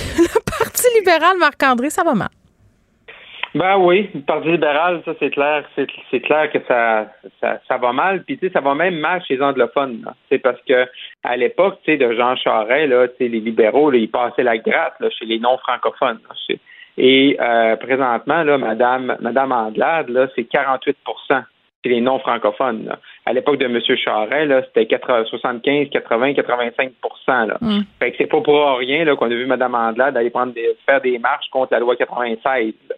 Parce que présentement, là, même s'il n'y a pas d'autres partis, il y a des rumeurs, des informations qu'il va y avoir d'autres partis euh, pour euh, représenter les communautés anglophones.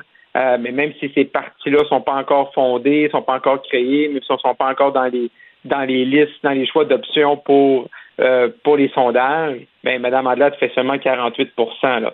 Fait que euh, c'est un peu décourageant parce que c'est quoi c'est quoi ces pistes de solutions? Ouais. Il n'a pas vraiment, tu sais, parce que là, faut qu'elle faut qu'elle sauve sa base, mais fait là, faut qu'elle soit contre 96.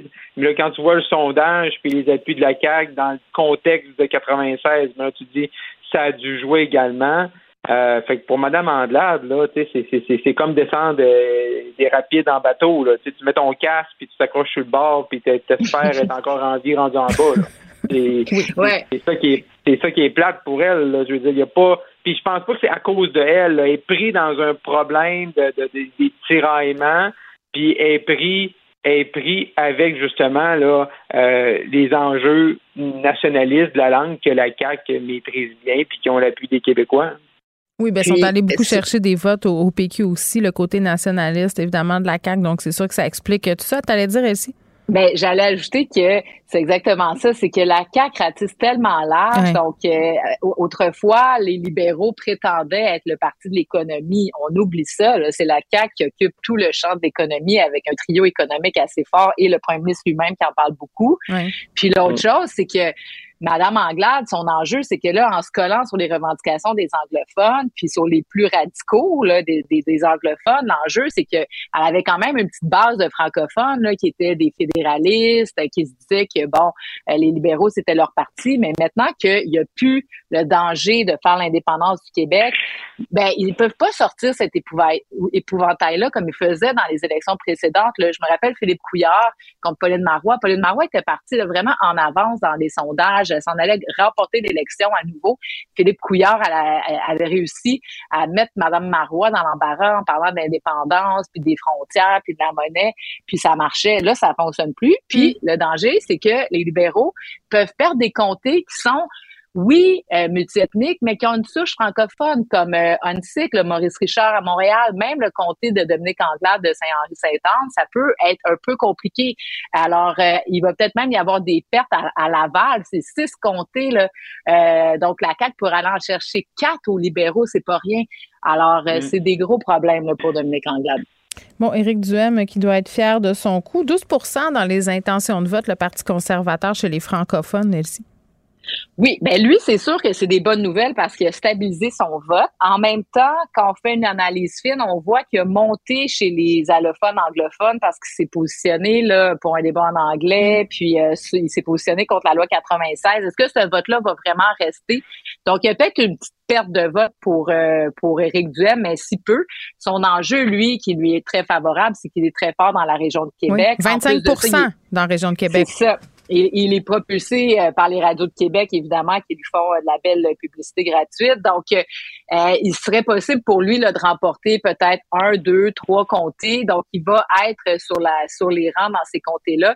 Il va se concentrer, mais Éric Duhem a aussi un potentiel d'aller euh, dans des thématiques qui sont moins, euh, disons, propices à ce que ni Québec solidaire, Parti québécois, et possiblement moins les libéraux parce qu'ils ont peur Mm. de jouer dans ces tas-là, mais tout ce qui est le privé en santé, tout ce qui est la diminution des tarifs, euh, d'Hydro-Québec, euh, les taxes, la taxe sur l'essence. Donc ça, ça peut aller chercher une, une frange de population plus, euh, disons, moins radicale, là, qui sont pas genre liberté, puis qui sont, euh, qui sont bon, acquises à. Éric Duhem, mais une population là, qui pourrait, là, qui, qui votait, disons, autrefois pour la DQ, qui sont peut-être un peu déçus que la CAQ soit pas assez à droite, là, qui voient la CAQ un peu trop euh, au centre-gauche. Effectivement. Québec solidaire, OK? Moi, je- euh, Marc-André, parce que je, je regardais, euh, on montrait des images à SN justement du sondage, Elsie, pendant que tu parlais, puis euh, sur les, les Québécois, ceux qui voient comme étant meilleur premier ministre, le plus premier ministrable, euh, Gabriel euh, Nadeau-Dubois devant Dominique Anglade puis Paul Saint-Pierre Plamondon, c'est quand même quelque chose. Oui, c'est quand même quelque chose. Mais, Mais pas pour lui, pour le- les autres. Je trouve que c'est Ouais, comme épouvantable. mais- Ouais. Non, ça, c'est pour- ouais, surtout pour M. Saint-Pierre Plamondon. Ben, je sais là, pas. c'est- c'est- 2 je pense que c'est quoi, lui? C'est 2 Ouais. C'est 2 Mais il est quand même c'est juste à beaucoup. 10. Oui, Non, non, il n'y a personne qui est vraiment haut, là. C'est ça le problème aussi. Mais pour M. Nadeau-Dubois, le problème, c'est que depuis qu'il y a eu l'espèce de changement de garde, tu sais, que Mme, que Manon Massé, elle, elle a dit, ben, je laisse, je laisse le- comme le, le, le rôle porte-parole numéro un à M. Nadeau-Dubois, là, dans leur structure à eux, là. Ben, ça lève pas, là. Le gâteau, il lève pas. Là. il s'en va pas? Là.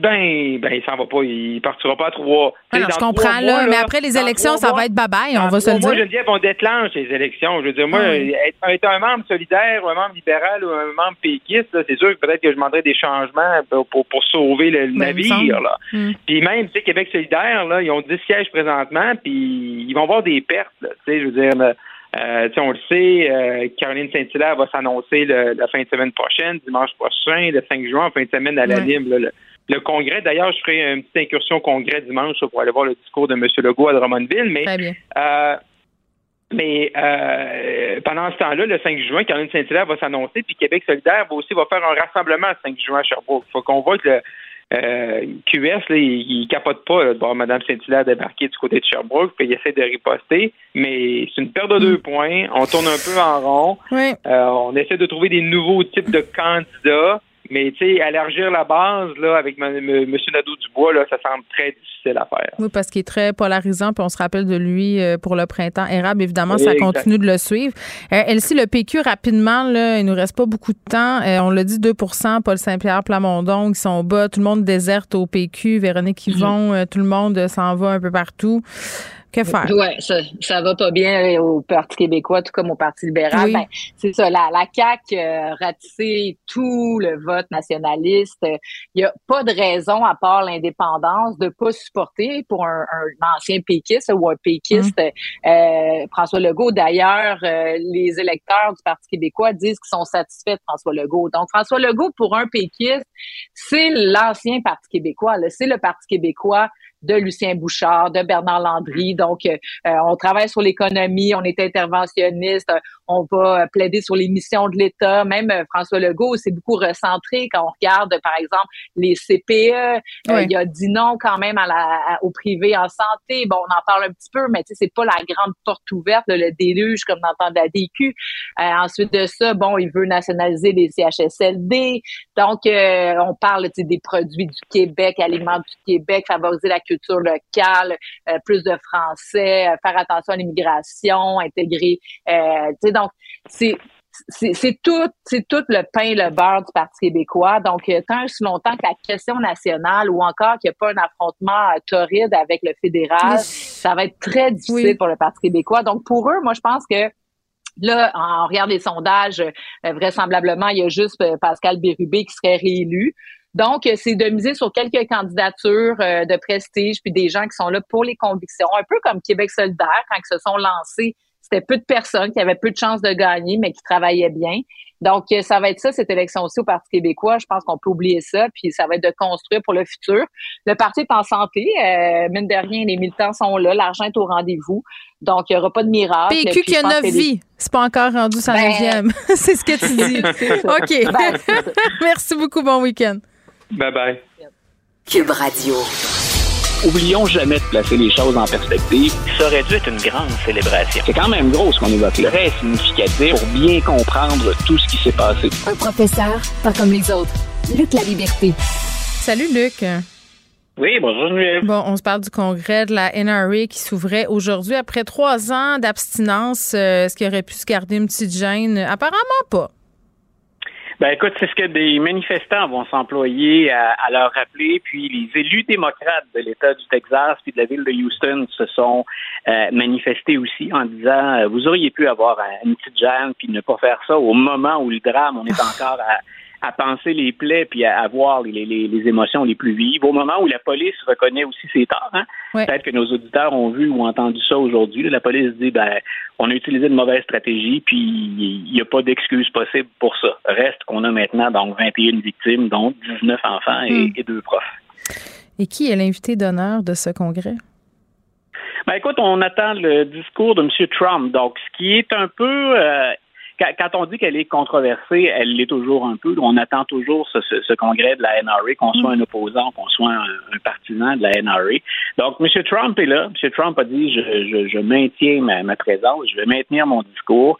Euh, le gouverneur de l'État du Texas lui a dit écoutez, je serai là, mais par vidéo. M. Abbott, euh, c'est assez paradoxal. Il va aller voir les familles des victimes. Ben voilà. Et, mais il va quand même être là par, par vidéo. Il a dit qu'il allait enregistrer donc ben une allocution, un petit mot qu'il va qu'il va faire ça. Il y a quand même deux élus républicains qui ont décidé de faire faux bon et quatre artistes qui devaient faire de, de l'animation, qui devaient euh, chanter. On dit euh, ben écoutez, on demeure des membres de la NRA ou on demeure on demeure fidèle donc à la protection du droit de porter les armes, mais on considère que c'est pas approprié d'aller chanter là pour ce congrès-là. Mais donc il y a déjà aussi une division à l'interne. Il faut savoir que la NRA euh, éprouve des problèmes à l'interne. Il a déclaré faillite il n'y a pas tellement longtemps. Puis, il y a des divisions euh, sur le leadership, sur les meneurs du mouvement. Excuse-moi, on va parler de la division, mais tu dis ils ont déclaré faillite. C'est pas l'un des plus puissants lobbies politiques avec des gonzillions de dollars qui amènent des messieurs au pouvoir pour voter contre les lois de contrôle des armes à feu? J'ai de la misère à oui. Voilà. Qu'est-ce qui se ouais, passe? ben écoute, de, nombreux problèmes puis de la, des récupérations de fonds euh, qu'on suppose illégales à, l'interne, donc des dépenses de la part des dirigeants qui seraient pas fondées ou qui seraient louches. Mais disons que la, la, NRA éprouve des problèmes. Ça les a pas empêchés effectivement le lobby des armes à feu d'intervenir puis de financer euh, richement plusieurs candidats. D'ailleurs, tu vois, on parlait de ceux qui vont prendre la parole ce soir. Ted Cruz, le sénateur républicain, est là c'est le politicien qui a engrangé le plus d'argent venant du lobby des armes à feu. Dans les dix dernières années, c'est euh, quelque chose comme 500 millions de dollars, si la hmm. mémoire est bonne, qu'il a reçu. Donc, c'est énorme et on ne va pas s'attendre à ce que Ted Cruz, euh, au-delà de peut-être verser une larme, intervienne d'une manière ou l'autre pour ne serait-ce qu'assurer plus de sécurité dans le maniement des armes à feu. Non, mais c'est la mentalité. Là. Je lisais tantôt sur Twitter là, des, des, des gens qui, comme toi, s'intéressent à la politique américaine. Cette vidéo-là circule beaucoup depuis deux, trois heures. Là, la républicaine Lauren euh, Boebert qui dit, bon, traduction, là, au 11 septembre, on n'a pas interdit les avions. C'est sa justification pour pas bannir les armes à feu. Ils sont plusieurs à penser ça, là. l'argument est particulièrement bête dans ce cas-ci. Ben, il n'y a, pas pas, hein. a pas de il y a pas de comparaison possible, mais c'est à la hauteur du personnage. Euh, maintenant, elle est élue. Écoute, elle va parler au nom des, des- gens qui l'ont qui l'ont placée là. Euh, L'autre réaction que j'ai remarquée, puis c'est c'est quand tu parles de, de traits culturels. D'abord, en passant, si j'habitais aux États-Unis, dans certaines localités, dans certaines régions, Mm. il y a fort à parier que moi, qui n'ai pas d'armes à la maison, qui ai déjà été un chasseur, mais qui, qui, qui possède pas d'armes à feu, il y a fort à parier qu'aux États-Unis, j'en aurais une quelque part. Euh, Bien à l'abri, sous clé, avec les munitions séparées et tout. Euh, mais je, je comprends une partie de la réaction des Américains sur le champ. C'est-à-dire que, par exemple, il y a des parents de l'école où a eu lieu la, la fusillade qui disent euh, on aimerait ça que nos profs aient des armes à l'école. Euh, si tu as l'impression que ton école est sous, est- risque de subir des assauts, que tu te demandes si pour d'autres étudiants et d'autres profs, tu vas être la prochaine école, peut-être qu'à court terme, ça a un sens dans une culture des armes à feu de dire on veut des armes. Mais il y a là-dedans un manque de perspective qui est criant et qui fait qu'on s'empêche de lutter ou de voir plus loin que dans l'immédiat. Euh, ce que les études montrent, ce que les, les- les- chercheurs dans le domaine indiquent, c'est que plus d'armes à l'école, c'est plus de problèmes éventuellement. Sans, quand- compte- sans compter les fonds. Et on s'en prend jamais aux racines du problème parce qu'il y a la sécurité des, armes à feu, ne serait-ce que de valider les antécédents. C'est là où les Américains se rejoignent à 90% Vérifions les antécédents des gens. Puis autre chose, ça veut dire qu'on on oublie aussi tous les autres problèmes de la société américaine. Euh, L'accès à des soins de santé, à la santé mentale, les inégalités, euh, la violence, les problèmes entre les groupes ethniques.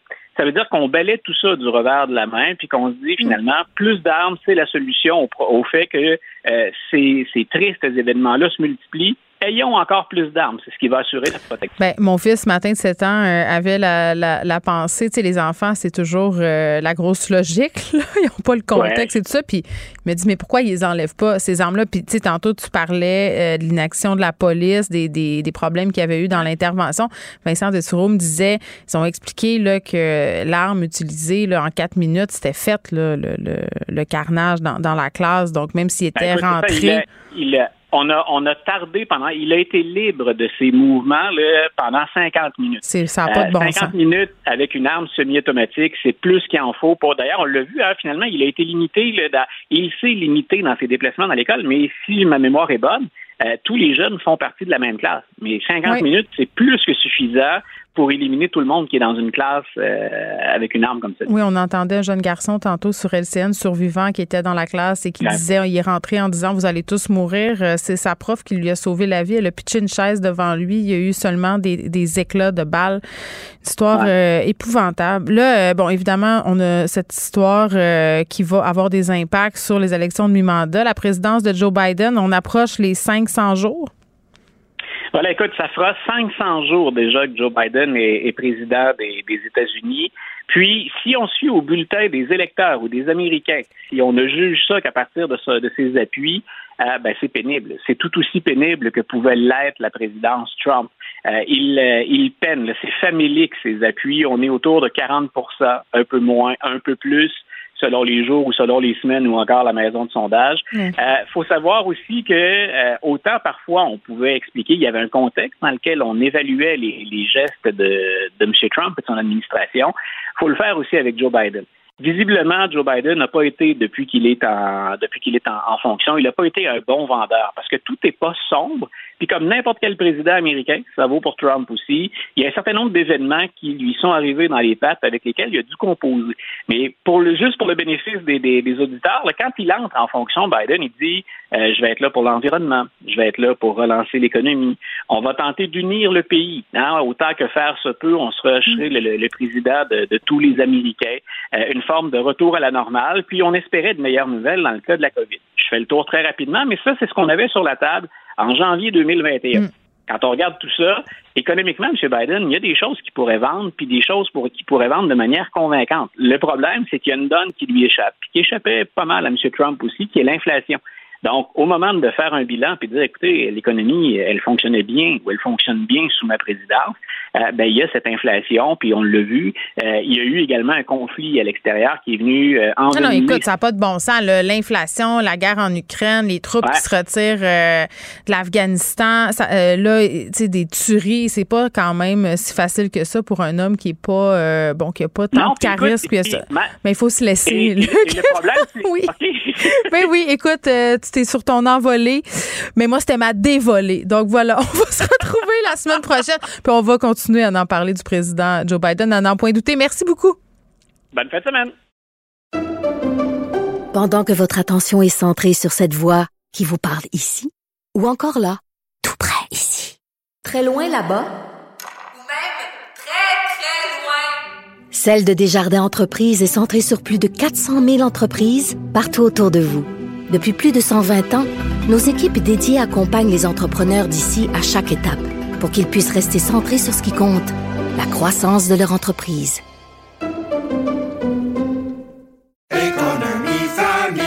Ici Ricardo. Et Émilie, marchand d'IGA. On a envie de vous inspirer à bien manger. À moins de 5 la portion. Suffit de repérer les produits valeurs sûres et de les cuisiner avec une de nos recettes. Les valeurs sûres, c'est bien pensé, hein? Bien sûr! Détails sur IGA.net. Vous vous demandez si les plantes ressentent de la douleur? Ou encore, comment est-ce que les daltoniens voient le monde? Le balado en cinq minutes est pour vous. Explorez la science, l'actualité et l'histoire en un temps record. La Feu, en collaboration avec le gouvernement du Québec, est fière de propulser la série Balado en cinq minutes. Ne laissez pas les questions sans réponse plus longtemps.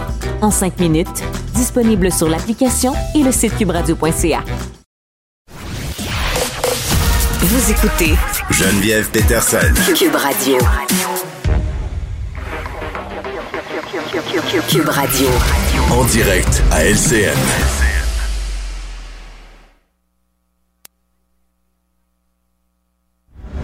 Retrouve maintenant Geneviève Peterson dans les studios de Cube Radio. Bonjour Geneviève. Salut Marie-Claude.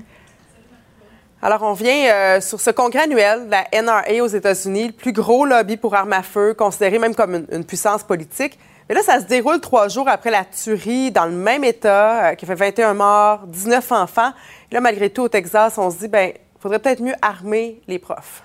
On se dit toutes sortes d'affaires, euh, puis l'éléphant dans la pièce, c'est toujours les armes en tant que telles. On se donne toutes sortes de raisons. Là, tantôt, j'entendais une républicaine euh, dire, euh, puis cette vidéo-là circule beaucoup, là, que, bon, suite aux attentats du 11 septembre, on n'a pas interdit les avions. Donc, sous texte, c'est pas parce qu'il y a des gens qui commettent des massacres avec des armes de guerre qu'on devrait les interdire. Mais par rapport à ce congrès-là de la NRA, on dit timing is everything. Là, euh, on dirait qu'au niveau du timing, on peut pas faire pire. On peut pas faire pire. Écoute, ça fait quand même euh, depuis le début de la pandémie que ce congrès-là avait pas eu lieu. Je pense que ça fait quelque chose comme trois ans que ces militants-là ne se sont pas réunis on aurait pu se garder hein, une petite gêne euh, une année de plus, ne serait-ce que par respect pour les victimes. Et qui est l'invité d'honneur euh, de ce congrès-là? C'est l'ex-président américain Donald Trump, euh, qui en est pas une contradiction près, là, donc il sera présent. Et j'apprenais tantôt a des artistes qui étaient supposés chanter à cet événement-là, qui ont dit, ben nous, on n'est plus à l'aise, on vient plus, on continue à être de fidèles partisans du droit de porter une arme à feu pour se défendre, mais là, on trouve que le contexte est absolument absolument épouvantable. C'est vrai, là, il y a des images partout, Marc-Claude, des parents euh, qui sont éplorés. On a des témoignages euh, de survivants de cette attaque-là qui viennent dire que ça a été un moment absolument épouvantable. Et de l'autre côté, tu as des gens qui viennent te dire, ben non, le problème, ce ne sont pas les armes, ce sont les gens qui les tiennent. J'ai tout entendu, pour vrai. Là.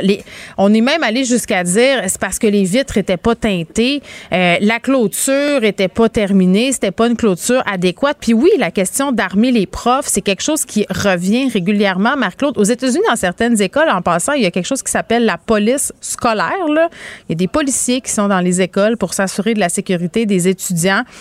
Donc, c'est ça. Je, je le répète tout le temps. C'est un peu ça que tout le monde répète aussi. C'est l'éléphant blanc dans la pièce, la question de l'interdiction et de l'accessibilité aux armes à feu. Surtout qu'on sait que cet homme-là, là, que je refuse de nommer, le tireur, il avait manifesté son désir de faire ce carnage-là il y a quatre ans. Tu sais, il a été amené par les autorités il y a quatre ans parce qu'il a dit que le jour de ses 18 ans, c'est ça qu'il s'en allait pour faire. Et qu'est-ce qu'il a fait le jour de ses 18 ans? Marc-Claude, il est allé s'acheter deux fusils d'assaut, deux fusils de guerre et il a mis son plan à exécution. Tu sais, où est-ce qu'on a manqué? Pourquoi ce jeune homme-là est en liberté? Puis s'il y avait eu ce contrôle universel des armes à feu où on vérifie les antécédents psychiatriques et judiciaires, bien, des petits drapeaux rouges auraient été levés là, cette journée-là quand il s'est pointé dans le magasin pour acheter ces armes-là et des munitions, 400 en toute légalité. on parle d'armes d'assaut automatiques qui ont fait euh, un, carnage. D'ailleurs, on pouvait voir euh, des manifestations en direct du Texas contre ben, ce, ce, congrès-là annuel présentement qui, mais ça donnera rien. Ça. donnera rien. Il y, a des, il y a des sénateurs qui sont grassement financés par la NRA pour euh, justement s'opposer à toute mesure voulant restreindre l'accès aux armes à feu. Ça fait plusieurs là, présidents américains qui tentent de légiférer tout ça. Barack Obama n'a pas réussi. On se rappelle que Joe Biden, à l'époque, était vice-président des États-Unis. C'est, c'est, une patate chaude aux États-Unis. C'est pas dur. Il y en a beaucoup. Là. La question de l'immigration, les armes à feu, ce sont deux patates chaudes avec lesquelles les présidents se débattent depuis très, très longtemps. Et ce qui est dommage à dire, c'est que c'est pas parti pour changer on peut peut-être se consoler très rapidement. Là, chez nous, on a quand même évité le pire. Les deux adolescents qui sont condamnés pour avoir planifié un carnage dans leur école secondaire. C'est quand même ironique. Un peu soulagé quand, même quand on voit cette histoire-là. Ben, C'est ironique que ces adolescents-là se ramassent en cours cette semaine. C'était une action qui semblait vraiment très, très planifiée. J'étais très touchée par le témoignage d'un père des jeunes qui étaient visés mm. par cette action-là, puis qui s'est dit, grâce à la vigilance des autorités puis des travailleurs de cette école-là, mon fils est encore en vie. Mm. Ouais. Merci beaucoup, Geneviève. Merci, Marie-Claude. Pendant que votre attention est centrée sur cette voix qui vous parle ici, ou encore là, tout près ici, très loin là-bas, ou même très, très loin, Celle de Desjardins Entreprises est centrée sur plus de 400 000 entreprises partout autour de vous. Depuis plus de 120 ans, nos équipes dédiées accompagnent les entrepreneurs d'ici à chaque étape pour qu'ils puissent rester centrés sur ce qui compte la croissance de leur entreprise.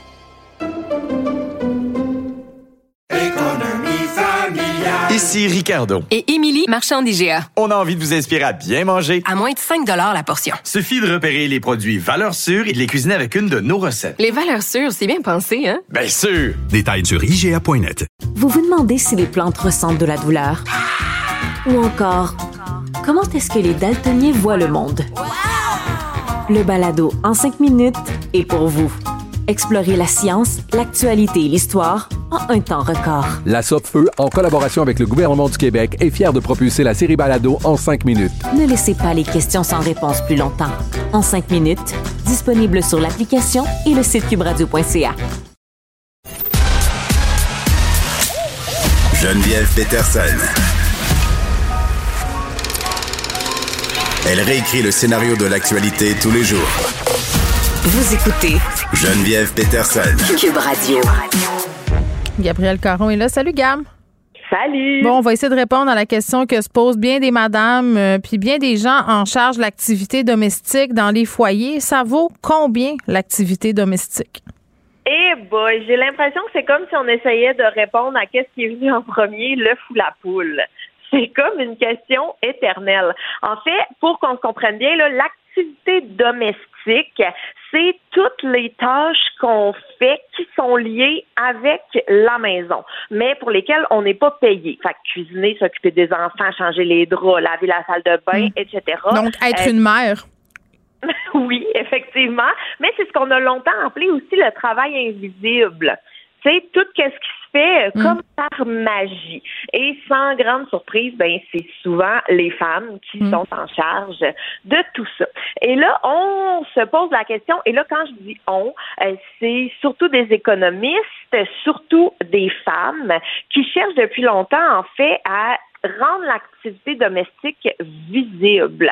Donc, euh, il, se pose la question de si chaque heure consacrée à cette activité, et là, entre très gros guillemets, activité, là, parce que souvent on s'entend que c'est des corvées. Donc, si euh, chaque heure était affectée d'une valeur monétaire, par exemple le salaire minimum, ben, à combien ça reviendrait? Et sûrement que ça reviendrait d'une valeur non négligeable si c'était un vrai revenu pour un foyer? Mais tu sais, moi, j'ai une amie, euh, ben, c'est pas vrai, c'est pas une amie à moi, là, c'est une connaissance euh, pas si proche, mais qui a décidé à un moment donné, avec son conjoint, de rester à la maison pour s'occuper de leurs trois enfants. Son chum avait une plus grosse job qu'elle, mais elle s'est protégée en disant si jamais on se sépare, je vais être compensée pour les années où je serai restée à la maison avec les enfants. Ils ont mis un chiffre sur ce que ça représentait, un salaire. Ben, c'est tellement une bonne idée. Je trouve ça extraordinaire. Ben, absolument. Puis même que ça devrait être une pratique courante, là. ça devrait devenir la norme parce que effectivement, tu ceux qui restent, ceux qui ont plusieurs enfants ou même qui décident de rester à la maison pour pas travailler, mais c'est pas qu'on travaille pas, c'est qu'on travaille différemment. Hmm.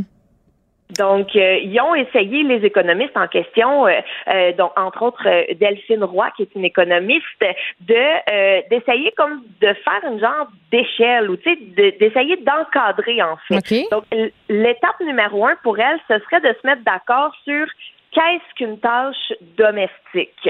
Euh, parce que, tu sais, là, des fois, ça peut devenir un petit peu euh, gris. Tu sais, par exemple, une sortie au musée. Mais est-ce que c'est une, une, sortie éducative, donc comme une tâche, ou c'est un loisir quand on y va avec les enfants parce qu'on aime ça? Donc, tu sais, il faut vraiment bien encadrer qu'est-ce que c'est. Et elle, dans un premier temps, elle propose un périmètre restreint. Donc, elle, elle englobe cuisine, vaisselle, ménage, rangement, soins des enfants, linge, tout ce qui est gestion du ménage. Donc, tout ce qui se passe un peu. Mais j'inclurais gestion des rendez-vous médicaux, gestion de l'école, les réunions de parents, il y a tout son costume, il y a tout sa petite maudite affaire de la semaine thématique 32 de cette année, tout ça, là. Oui, absolument. Mais ça, je pense que ça rentre dans soins aux enfants. En ah tout cas, moi, comment je l'ai compris. Moi, soins aux enfants, dans ma tête, c'est couper les ongles puis laver les cheveux. Non. Ah, ben, ça aussi. Ça aussi, ça, je t'avoue que chez nous, c'est moi qui est en charge de couper les hmm. ongles euh, aux enfants. Le père de mes enfants ne leur a jamais coupé les ongles de sa vie. De leur vie? Mais c'est pas une joke, là. Tu sais, je suis séparée en plus, c'est comme le dire, c'est moi qui coupe les ongles. c'est très drôle. Il est comme une phobie de ça. Fait que je fais parfait, j'ajoute ça à ma charge mentale. Ben oui, absolument. Mais tu vois, moi, mon chum, il m'a expliqué pourquoi il aimait pas ça. C'est qu'il me dit que c'est trop petit. C'est ça, il a peur de les couper. Mais je suis comme à 12 ans, il est capable de se couper tout seul. Il fait juste la superviser. Colin, ben rendu là. c'est vrai que toi, t'as plus des bébés? ben, mon petit a 7, mais quand même. Ah, regarde, tu vois, Caroline a dit qu'elle n'a jamais coupé les ongles de sa fille, c'était son père. Tu sais, ah, bon, faut pas mal parler contre les gars, là. Il y a des gars qui ben s'impliquent beaucoup chacun leur capacité. Il faut respecter les limites de tout le monde. Mais euh, sans grande surprise, on apprenait qu'en France, c'est 72 euh, des, euh, des tâches domestiques qui sont réalisées par les femmes. Et quand on élargit le périmètre que Delphine Roy a établi et qu'on ajoute, par exemple, les commissions, aller acheter du linge, faire un bricolage, faire un jeu, lister les enfants mm-hmm. aussi, ou même aller promener le chien, ben là, ça diminue. Mais là, est-ce qu'on en est venu à, un montant?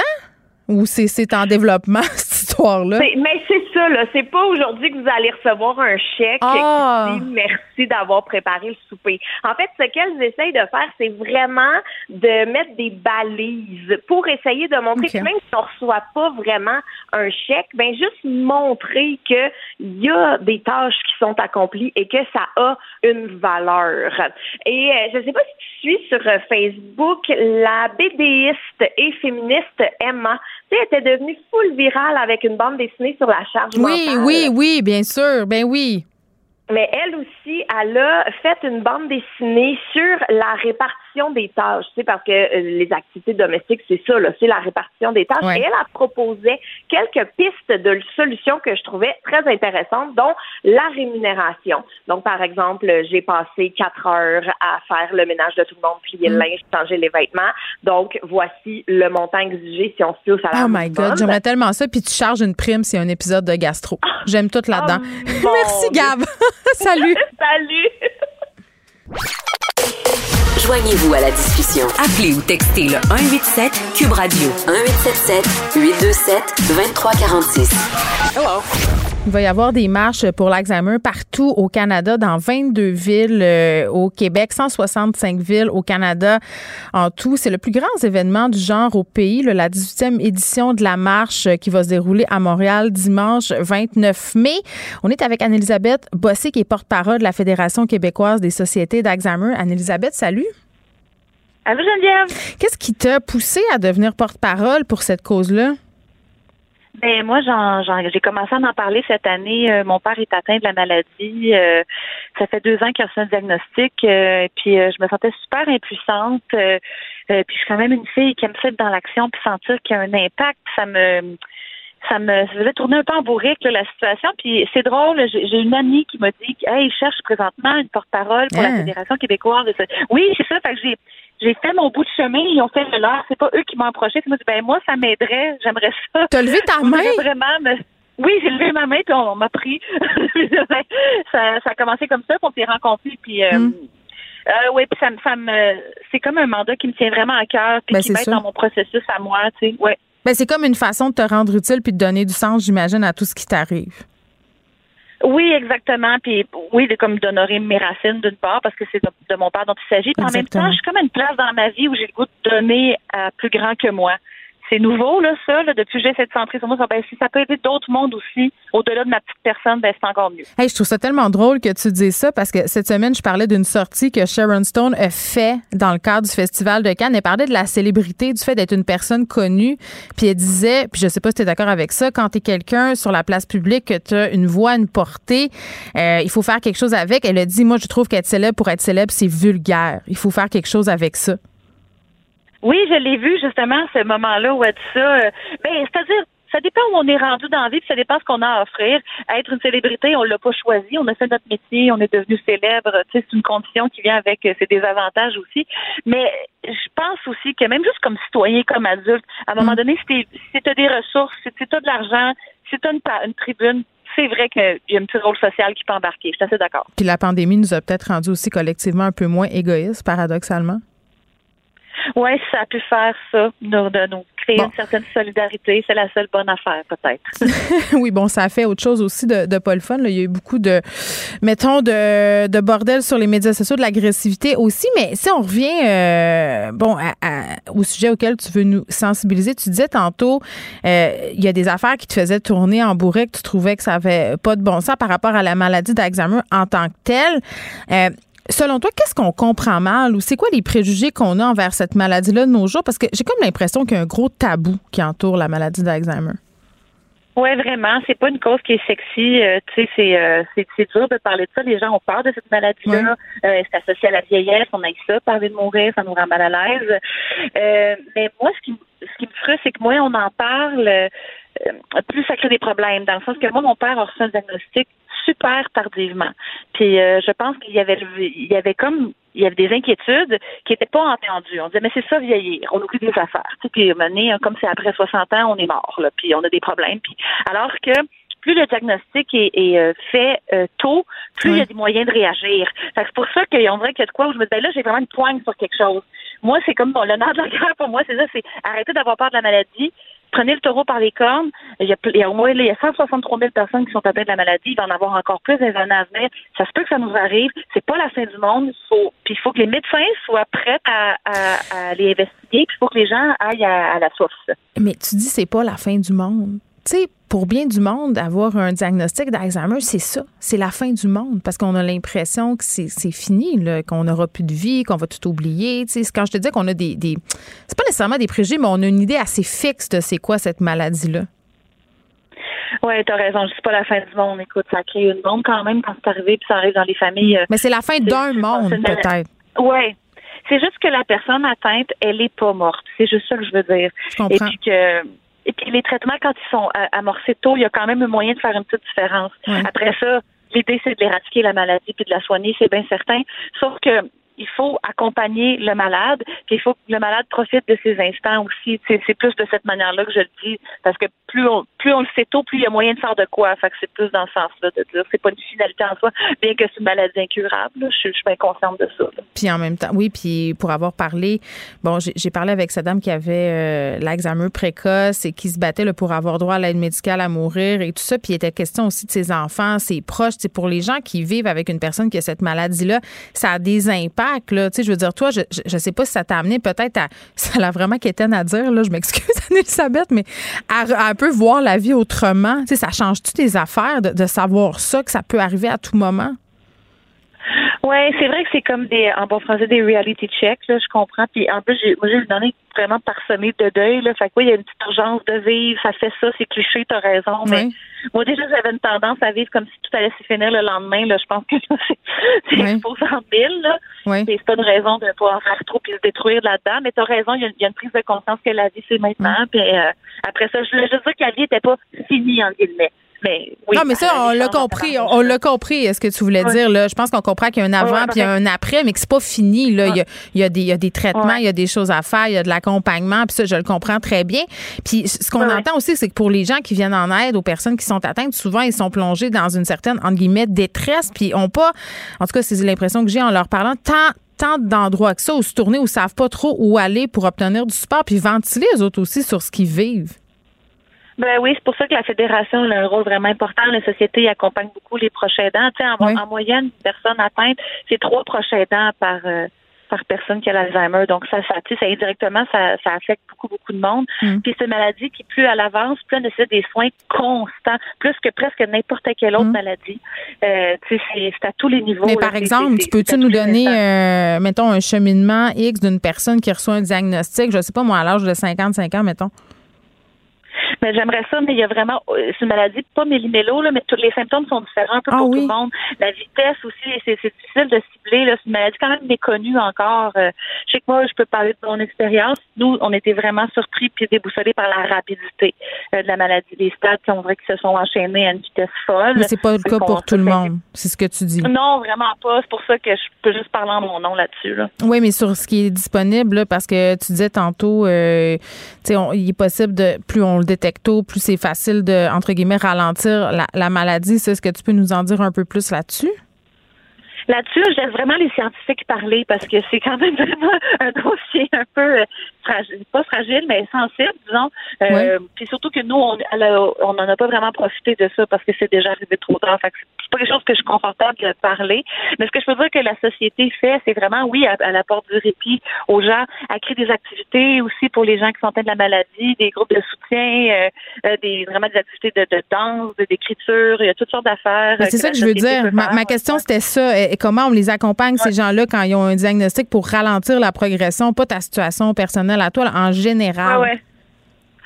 Ben, pour- ben, je pense que c'est tout ce qui est euh, euh, activité de, de, de mémoire, de, de jeu, d'être en groupe, d'en parler, c'est, c'est des choses qui, qui aident, mais aussi qui peuvent, qui gardent le cerveau actif. L'important, c'est de sortir de son isolement Mm. aussi, puis de puis de pas avoir honte de ce qu'on traverse. Ouais. Je peux pas m'empêcher de te demander, puis évidemment, quand on a un proche qui est atteint de cette maladie-là, est-ce que tu as peur de l'avoir, toi, plus tard? Ouais, c'est sûr que la question se pose. Moi, pour l'instant, je suis pas encore dans cette démarche-là. Euh, je suis pas rendue là dans mon processus. Euh, je sais pas si je vais l'être un jour. Euh, des fois, je me dis aussi, on on sait pas ce qui nous attend. Point. On peut, ça, ça me donne un peu rien d'aller d'aller. Oui, parce qu'il y a moyen de savoir. C'est ce que tu veux dire. Il y a un test qui permet de savoir, puis toi, tu sais pas si tu voudrais le passer. Je pense que tu à la même place que toi. Il me semble que je voudrais pas le savoir. Ouais, ben c'est ça. Oui, tu as raison. Il y a des petits, exactement. Il y a des tests génétiques là, pour savoir si.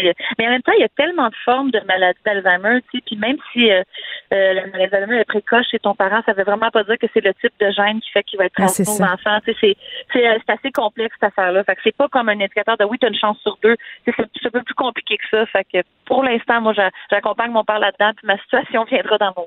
Puis tu t'impliques, tu t'impliques au- auprès de la fédération. Puis c'est- vraiment, c'est cool, je trouve, parce que je me rends compte en te parlant qu'on sait rien sur cette maladie-là. On ne sait que des affaires qu'on a vues dans des films ou des séries. C'est vrai, là. Je veux dire, on a toute cette vision-là. Donc, c'est le fun qu'on puisse euh, en parler puis démystifier un peu tout ça aujourd'hui. Donc, je rappelle aux gens, 18 émissions, euh, éditions pardon, de la marche à Montréal, dimanche euh, 29 mai.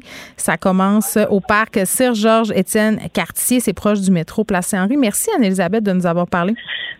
Merci à toi. Je suis toujours contente de pouvoir en parler. Fait que merci pour la belle entrevue. Merci, Anne-Elisabeth Bossé, qui est porte-parole de la Fédération québécoise des sociétés d'Alzheimer.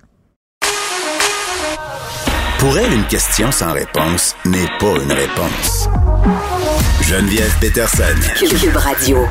Olivier Drouin, fondateur de la page COVID École, qui nous rend une visite aujourd'hui. Ça fait longtemps qu'on ne s'était pas parlé, Olivier. Ben oui, c'est toujours un plaisir.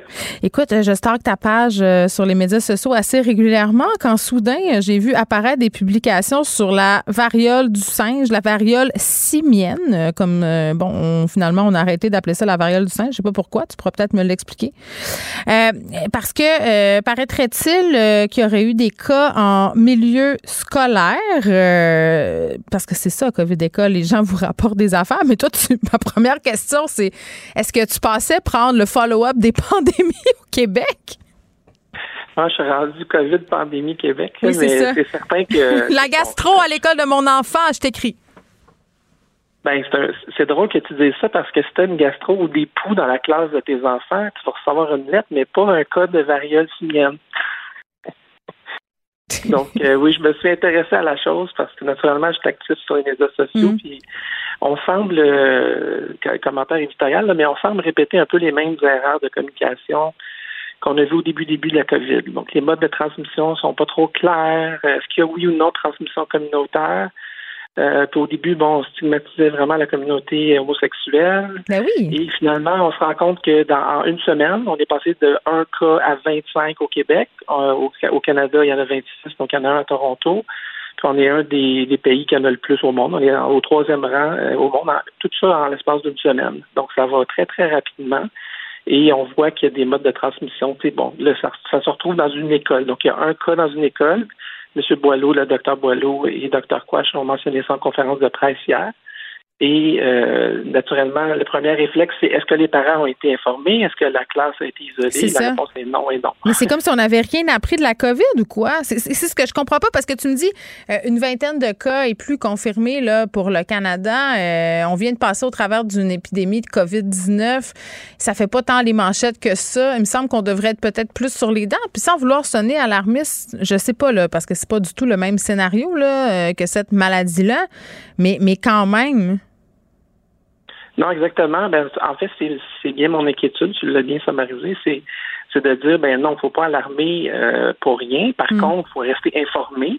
Moi, j'ai fondé Covid d'école pour ça, pour la transparence des cas en milieu scolaire, parce qu'on n'en parlait pas. On avait ouvert les écoles au mois de mai 2020, puis il n'y avait aucune information qui circulait sur les cas de COVID, mais il y en avait. Puis ensuite, bon, on a vu ce qui est arrivé. Il y a eu des centaines de milliers de cas dans les écoles par la suite. Mais là, ce qu'on semble faire, c'est un peu répéter. On minimise un peu la situation. Ça n'a pas été dit en conférence de presse. Ça a été questionné par un questionnaire, par un, journaliste après 40 minutes de, conférence de presse. C'est un peu passé sous le radar. Je pense que le devoir en a parlé, puis nouveau. Mais c'est parce que les gens sont écœurés d'entendre parler de pandémie, puis là, les médias se disent on va pas saouler le monde avec la variole simienne tout de suite avant qu'on sache si c'est grave ou je sais pas. Mais on dit ça, mais, mais si tu regardes sur Internet, en tout cas, les, les euh, tous les médias qui font des tableaux des, des articles les plus populaires, c'est habituellement ceux de la COVID ou euh, qui, qui remportent la palme, euh, même si on pense que les gens sont écœurés. Mm. Je pense qu'il y a une grande portion de la population qui demeure, qui veut être informée. Donc, je pense pas que c'est qu'on ne va pas faire peur aux gens en parlant d'une situation. Je pense que l'objectif, c'est d'informer les gens, de donner les faits. Ensuite, les gens se font une tête, puis ceux qui ont des inquiétudes, il y en a. Ceux qui n'en ont pas, il y en a pas. Au moment, on a les faits devant nous. Alors que là, ce qui alimente euh, un peu l'inquiétude des gens, c'est qu'il n'y a pas d'informations. Qu'il y en a très, très peu. C'est ça. C'est comme, oui, mais c'est comme si on voulait pas faire paniquer les gens, puis la ligne, ou sans en parler peu ou en parler trop. C'est comme difficile. Sans, tu ne peux pas tomber dans le sensationnalisme aussi. Tu ne veux pas banaliser, mais tu ne veux pas exagérer. Donc, ça fait exactement l'effet contraire. Les gens spéculent et capotent. Mais ce qui arrive, c'est que j'en vois plein comme ça. Je vois des l'impact de la COVID longue. On n'en parle pas du tout ou très peu. Et on voit qu'il y a des impacts permanents. Puis les pourcentages de gens qui vont être pris avec ça, il y en a beaucoup. Là, de récemment, c'était l'hépatite infantile. Fait qu'il y a des hépatites auprès des enfants qui se retrouvent avec des greffes de foie dans les hôpitaux. On en parle euh, très, très peu. Il y en a eu un cas au Québec, il y en a partout à travers le monde. Euh, l'évasion immunitaire des nouveaux variants, le, BA4 et le BA5 qui mm. s'en viennent. C'est des choses qu'on voit venir parce qu'ils existent factuellement ailleurs au monde et tranquille comme, comme ça, comme la variole simienne qui a commencé le 9 mai en Angleterre. Puis, oups, deux semaines plus tard, au Québec, 25 cas, puis on est un des foyers les plus importants au monde. On dirait qu'on joue dans, dans un film euh, dont, dont le premier tome n'est pas sorti depuis si longtemps que ça. Dis-moi donc, Olivier Drouin, comment ça se passe niveau COVID dans nos écoles en ce moment? Moi, j'ai accumulé les tests rapides, puis je m'en sers plus pas en tout. Oui, en soi, je pense qu'il y a une plus grande disponibilité des tests rapides. je pense que tu résumes bien la situation. Il y a une espèce de, désabusement des parents ben et du personnel scolaire. moi, je, je mesurais avec les données du gouvernement toutes les absences. Les absences sont à la baisse un peu comme les niveaux de COVID au niveau euh, au niveau du Québec. Il y en a encore beaucoup. On parle de milliers d'absences, mais c'est mm. pas du tout ce qu'on a vu en janvier, février. Exactement. mais en même temps, le beau temps arrive. On sait que le virus prend une petite pause. Euh, on verra euh, ce que ça nous amène en septembre. Tu vas assurément revenir nous en parler à ce moment-là. Olivier Drouin, merci. Un plaisir. Fondateur de la page COVID École, on se parlait des cas de variole simienne en milieu scolaire. Est-ce qu'on prend assez au sérieux la potentielle transmission de euh, ce virus-là à l'école? Pendant que votre attention est centrée sur vos urgences du matin, vos réunions d'affaires du midi, votre retour à la maison ou votre emploi du soir, celle de Desjardins Entreprises est centrée sur plus de 400 000 entreprises à toute heure du jour. Grâce à notre connaissance des secteurs d'activité et à notre accompagnement spécialisé, nous aidons les entrepreneurs à relever chaque défi pour qu'ils puissent rester centrés sur ce qui compte, le développement de leur entreprise. Ici Ricardo. Et Émilie, marchand d'IGA. On a envie de vous inspirer à bien manger. À moins de 5 la portion. Suffit de repérer les produits valeurs sûres et de les cuisiner avec une de nos recettes. Les valeurs sûres, c'est bien pensé, hein? Bien sûr! Détails sur IGA.net. Vous vous demandez si les plantes ressentent de la douleur? Ou encore, comment est-ce que les daltoniens voient le monde? Le balado en 5 minutes est pour vous. Explorez la science, l'actualité et l'histoire en un temps record. La Feu, en collaboration avec le gouvernement du Québec, est fière de propulser la série Balado en cinq minutes. Ne laissez pas les questions sans réponse plus longtemps. En cinq minutes, disponible sur l'application et le site cubradio.ca. Geneviève Peterson. Brillante et éloquente, elle expose toutes les facettes de l'actualité. Léa Strisky. Mais je veux que tu le saches que ça a un effet. Mathieu Cyr. Ouais, mais ça, c'est vos traditions, ça. La rencontre. Il y a de l'éducation à faire. Faut avouer que je suis pour la démarche. La rencontre Strisky-Cyr. Et que j'avais hâte à ce moment, Léa Streliski. Bonjour Geneviève Peterson. Bonjour Mathieu Cyr. Salut. Bon, j'avais hâte parce que tu vas me parler des réglementations un peu loufoques du Texas euh, où il n'y a pas de limite de fusil, mais il y a une limite d'autres affaires. Oui, c'est vendredi sexy tout le monde. Alors j'essaie de parler de sexe et euh, écoutez, j'ai trouvé un sujet qui, ma foi, me fascine. Vous savez que le Texas est très, très, très malheureusement dans l'actualité euh, cette semaine on n'en finit plus de finir avec leur absurdité qui fait mal à tout le monde. Euh, et là, j'ai appris qu'au Texas, euh, qui est comme euh, l'endroit le plus libre au monde, comme on sait, et où tu peux avoir le plus de fusils que tu veux, hmm. et qu'il n'y a aucune réglementation à cet effet, tu ne peux pas posséder plus que cinq dildos. Alors, si tu ah! as plus que cinq euh, jouets sexuels, ce qu'ils appellent des obscene devices, donc euh, du matériel obscène. On considère que si tu en as plus que six, que ça soit un dildo ou un faux vagin aussi, alors messieurs, rangez vos flashlights s'il vous plaît, euh, eh bien, tu, ça veut dire que tu vas en faire la promotion et donc que tu contreviens au code pénal. Donc. Attends, mais est-ce qu'ils viennent, est-ce qu'ils cognent à ta porte pour venir compter tes dildos? Non, c'est là que le bas blesse ou le ah. bat blesse hein, parce que euh, cette, cette règle qui est dans le code pénal, qui est quand même dans la loi texane, on ne peut pas l'appliquer. Euh, parce que elle contrevient au 14e amendement de la Constitution qui dit que, ben, tu sais quoi, dans ta chambre à coucher, tu as bien le droit de faire ce que ça te tente, puis le gouvernement, il a pas le droit d'intervenir. Mais moi, j'ai est-ce que tu penses qu'il y a des Texans qui se servent de leurs armes à feu comme jouets sexuels? Ça, je pense que c'est une ah! excellente question. Ben, écoute, ce serait sûrement une très bonne manière de détourner la loi et d'aller encore plus loin dans tout ce qui fait pas de sens dans la vie. Euh, si tu as un dildo qui est en forme de gun et qui tire des balles, peut-être que tu peux t'en sortir. Euh, mais donc, heureusement, euh, en fait, pourquoi est-ce que cette règle reste dans leur code pénal, oui. s'ils peuvent pas rentrer dans ta, dans ta chambre à coucher, c'est qu'il n'y a jamais personne qui veut la remettre en question parce que Euh, tenez-vous bien, les Texans, pour eux, c'est très important la défense. Hein? Puis là, on voit avec tout ce qui se passe dans l'actualité, la défense est évidemment numéro un au Texas. Mais donc, il n'y a aucune personne en politique qui voudrait être celui qui se bat contre la défense et qui rentre dans l'indécence et donc qui remet en question que le nombre de dildos que tu peux avoir chez vous. Donc voilà, si vous avez plus que cinq dildos, messieurs dames, vous êtes complètement pervers. Mais c'est beaucoup quand même, cinq. Moi, je trouve pas tant. Je veux dire, Ah, peut-être que je suis en t'en train mon jardin secret en ce moment, mais euh, Tu m'as ouvert la porte, hein, je m'excuse. euh. on est vendredi, Geneviève, ça me gêne pas du tout. Bon, t'en as combien? Euh, Dis-les. Ben, je dirais pas combien j'en ai. Ah, je pourquoi? Je vais le dire, moi? Si tu le dis, je le dis. Mais j'ai une bonne valise. T'as une valise? Ouais, j'ai un bon couple, euh, j'ai une bonne valise. voilà. Ça fait longtemps que aime vous me êtes ensemble. Voilà, ça fait longtemps qu'on est ensemble. Oh, on a trois Dieu. enfants, on est heureux. Fait que euh, c'est ça. Ils sont bien cachés, les enfants tombent presque jamais dessus près. OK, j'ai- plein de bonnes histoires de dildo. Êtes-vous prêts? J'en ai deux bonnes. Moi, j'en ai trois. J'en ai trois parce que j'en ai jeté deux pendant mon déménagement et je vous explique pourquoi. OK, bon, là, j'aurais été correct au Texas avec cinq. Euh, à un moment donné, mon enfant, qui avait alors deux ans à l'époque, euh, descend, parce qu'à l'époque, j'habitais une maison, la chambre était en haut et mon- on est en train de souper avec des amis, OK? Et Ernest descend l'escalier avec une espèce de gros dildo mauve épouvantable qui fait des sons et des lumières. Oui, c'était un peu un dildo joke euh, que j'avais, hein? Et il descend, puis lui, il trouvait ça merveilleux, là. Il y avait deux ans. C'était mauve, Ben oui. c'était spongieux, ça faisait des sons et des lumières. Puis là, on était tellement crampés. On, puis, tu sais, évidemment, il était propre, là. Hein, les amis, on part pas en part. Oui, on l'a laissé, on l'a laissé jouer avec toute la soirée parce qu'on trouvait Mais- ça trop drôle. Mais moi, sincèrement, je, je me suis souvent dit que si c'était pas complètement weird, des petits enfants dans un dans un magasin de sextoys, ça passerait des moments à rire. Mais c'est tellement ridicule puis drôle. C'est ça, je suis tellement d'accord avec toi. Et mon deuxième moment embarrassant, c'est lors de mon dernier déménagement. Ma mère qui a commencé à défaire des boîtes est rendue à la boîte où j'avais marqué Attention, gros dildo. Elle a dit Celle-là, je vais te laisser la défaire. Mais au moins, tu l'avais prévenu, c'est bien. C'est la boîte la plus pesante, ça.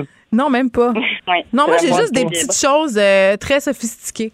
Mais j'ai pas encore de womanizer. Je suis vraiment. On dirait que j'ai j'ai peur de cet objet du démon. C'est quoi, c'est quoi le womanizer? Ben, c'est comme euh, le dildo le plus populaire, tellement que à la fête des mères, l'an passé, l'Abbé, les magasins L'Abbé ont fait une promotion et il y a des artistes pop. Je pense que c'est Taylor Swift qui a fait la, qui avait un, un womanizer euh, brandé Taylor Swift. Il y a plein d'influenceuses qui ont des womanizers. euh, Vas-y, Mathieu. ça assez fou, moi, l'espèce de censure de dildo, non seulement au Texas, mais en général. Oui, c'est vrai. Tu vas sur Amazon, tu veux t'acheter des dildos, ça va être des objets de massage ou de massothérapie. T'es comme, ben oui, ben oui. Ben, tu masses ça, le ben bat, oui. c'est vrai, en fait. C'est- un peu vrai pareil.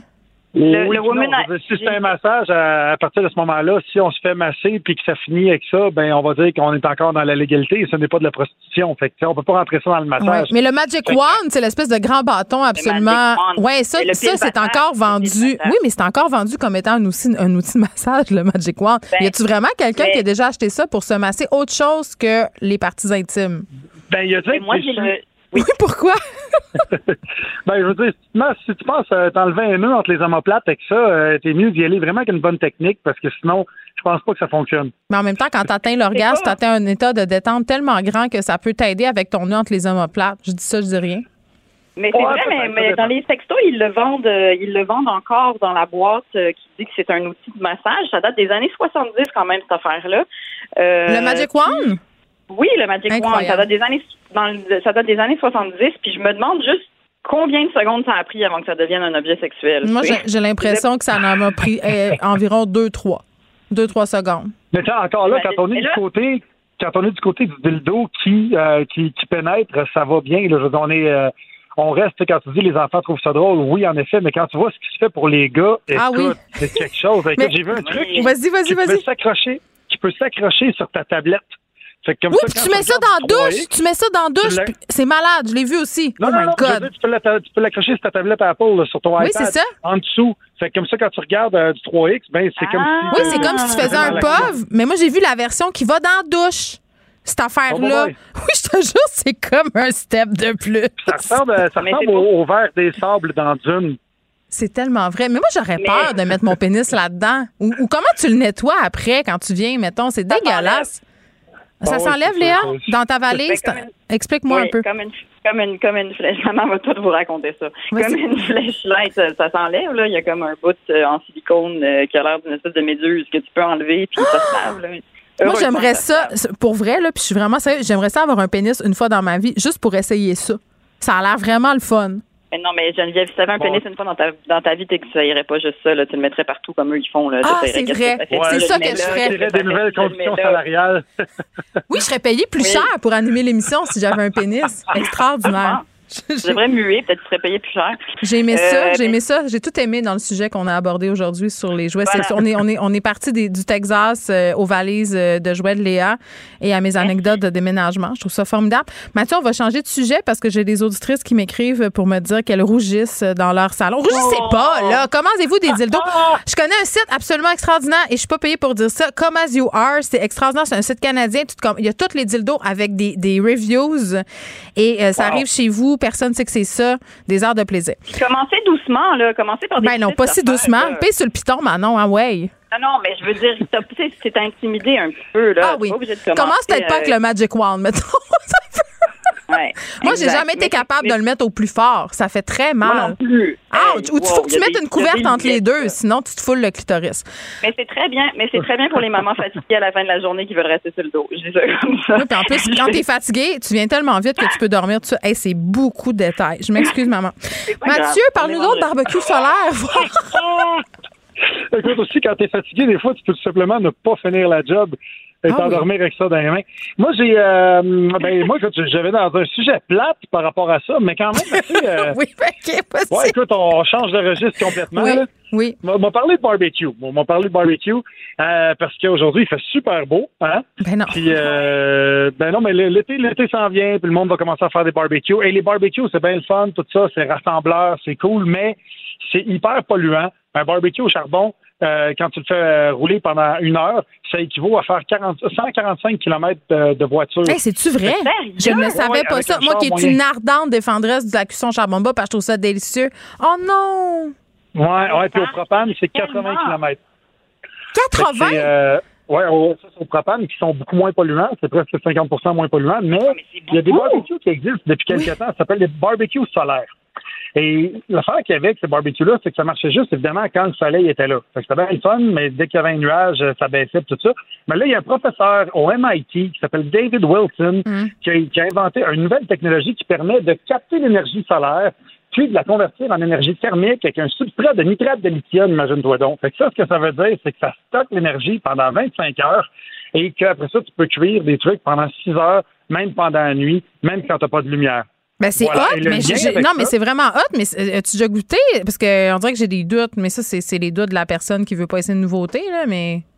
Ben non, mais moi, d'après moi, si tu mets une espèce de plaque en dessous, parce que dans le fond, ce qui est bon, c'est quand tu fais cuire la, la viande, c'est l'espèce de gras qui coule, qui fait comme puis qui monte vers le haut. C'est ça qui est bon. tu sais. Puis Après ça, ça, ça vient comme euh, parfumer ta viande, si on veut. tu sais. Fait que si tu as ce, cette, euh, ce feeling-là, avec le barbecue solaire, moi, je m'en achète un n'importe quand. Puis je pense même qu'il pourrait peut-être même appliquer cette technologie-là à vos dildos. Voilà. Oui! Dildos solaires. Ben, écoutez. Ouais. Mais mettons, quand t'es fait recharger voisins sa galerie. Non, mais- mais quand t'es fait recharger sa galerie, c'est louche. Oui, c'est ça, Ouais, exact. C'est faut louche. que tu sois C'est- sûr- faut que tu sois sûr d'avoir acheté un dildo solaire qui emmagasine l'énergie parce que sinon, ça peut faire des affaires pas payées dans parcs. Oui, ah, oui, exactement. Non, mais je serais curieuse. d'informations pour tout le monde. Mathieu, as-tu une idée du prix de ces machins-là, les barbecues solaires, parce que ça m'intéresse euh, pour de vrai?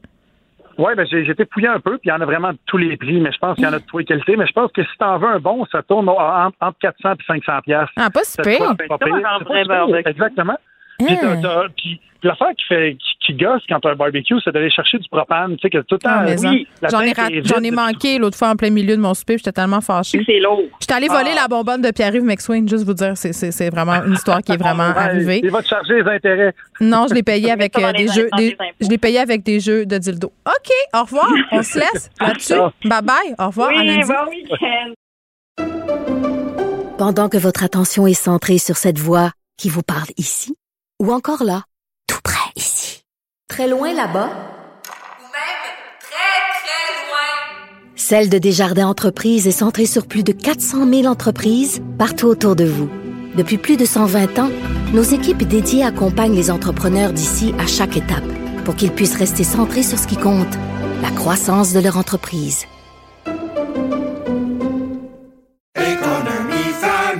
Ici Ricardo. Et Émilie, marchand d'IGA. On a envie de vous inspirer à bien manger. À moins de 5 la portion. Suffit de repérer les produits valeurs sûres et de les cuisiner avec une de nos recettes. Les valeurs sûres, c'est bien pensé, hein? Bien sûr! Détails sur IGA.net. Vous vous demandez si les plantes ressentent de la douleur? Ou encore, comment est-ce que les daltoniens voient le monde? Le balado en cinq minutes est pour vous. Explorez la science, l'actualité et l'histoire en un temps record. La Feu, en collaboration avec le gouvernement du Québec, est fière de propulser la série Balado en cinq minutes. Ne laissez pas les questions sans réponse plus longtemps. En cinq minutes, disponible sur l'application et le site cubradio.ca. Geneviève Peterson. Elle est aussi passionnée quand elle parle de religion que de littérature. Elle saisit tous les enjeux et en parle ouvertement. Vous écoutez Geneviève Peterson. Culture et société. On écoute la musique avec Anaïs. Salut. Allô? Bon, qu'est-ce qu'on va écouter aujourd'hui ensemble pour finir cette belle semaine? Cette belle semaine sur la pluie. Là, euh, j'ose espérer que cette chronique-là sera mieux euh, tricotée qu'hier. Est-ce que je, je sais pas si j'ai les belles les bonnes chansons, Anna. Je vais te laisser aller très honnêtement. Je suis très échaudée. OK, on commence avec Liam Gallagher. Ah, c'est pas ça que j'avais. Oh non, tu niaises-tu? Mais non, je t'en ai assez. Je suis comme, écoute, qu'est-ce qui se passe, là? Mercure, Mercure. C'est jusqu'au 2 Ça juin, man. Par, euh, comme garde, là, tout peut arriver. Perds pas espoir. Bon, Liam Gallagher. Liam Gallagher nous arrive avec un nouvel album, Come On You Know. Moi, ces frères-là me font capoter à quel point ils sont condescendants, sont chiants. Je voudrais pas être assis à la même table qu'eux, mais que veux-tu? J'ai pas le choix. Quand il y a de la nouvelle musique qui sort, j'embarque tout le son bons. Oasis. C'est ça. Ça vient me chercher. Donc là, je te fais entendre Diamond in the Dark. La voici, la voilà.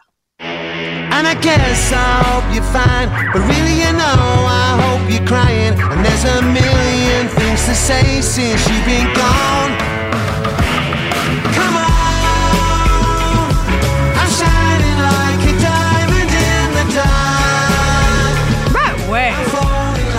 En plus, j'ai dit Diamond. C'est Diamond, mais c'est ça marche. Ben, si ton accent marche pas, mais regarde, ça t'appartient.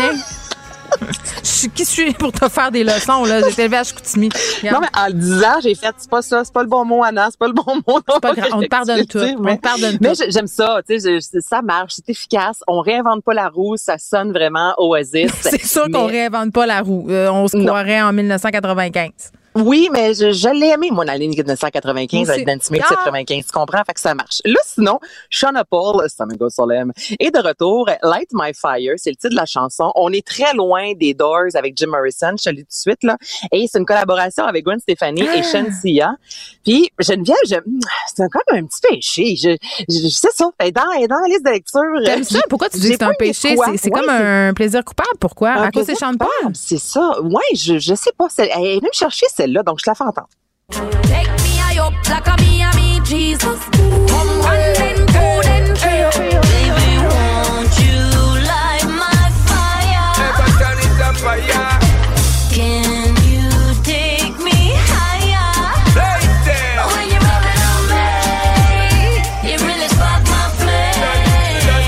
Là, ça aussi, on réinvente pas la roue. J'aurais pu dire que cette chanson-là est sortie en 2000. puis Ça, ça vient, ça vient pas me chercher. Puis je pense que même si je buvais 22 sous- shooters de sourpuss, on serait au même point. Ah ouais, ouais, c'est ça.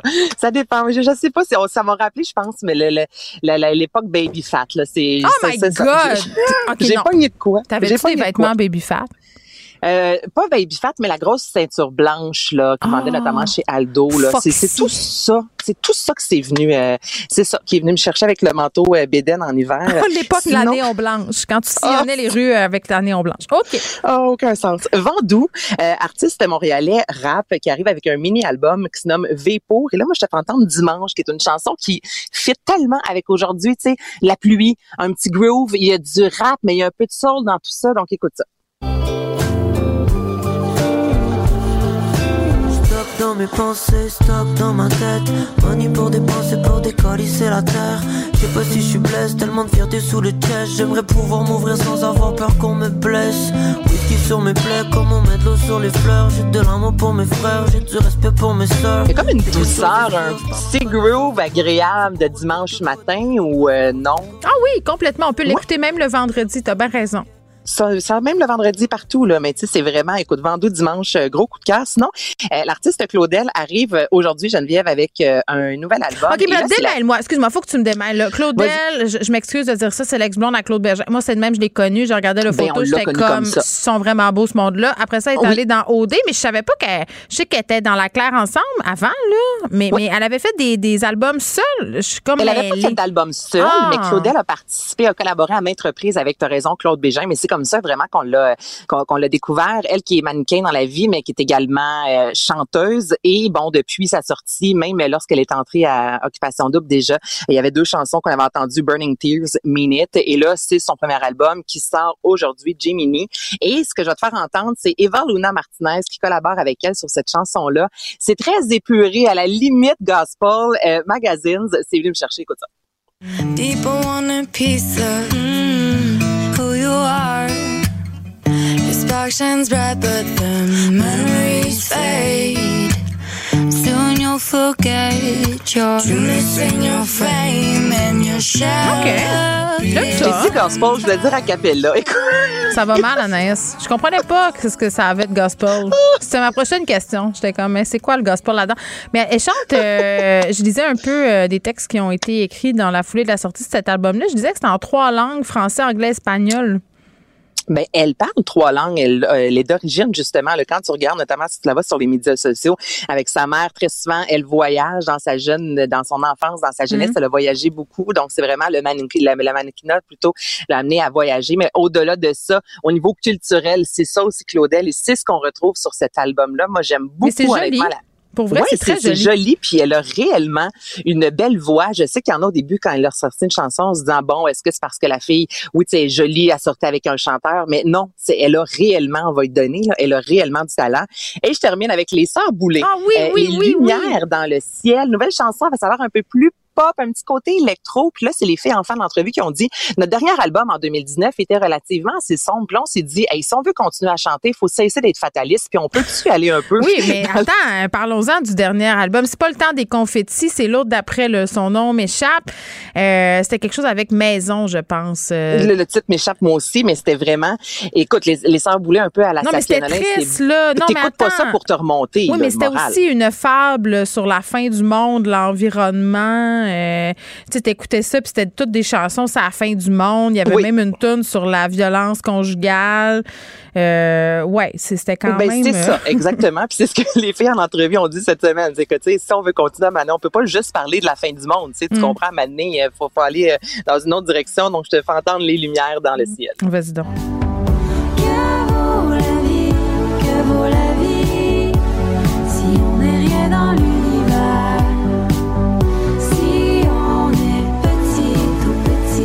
Mais, mais ça, c'est supposé être cool. Que vaut la vie si on n'est rien dans l'univers? Hey, moi, ça me requinque bien raide, ça. Ben non!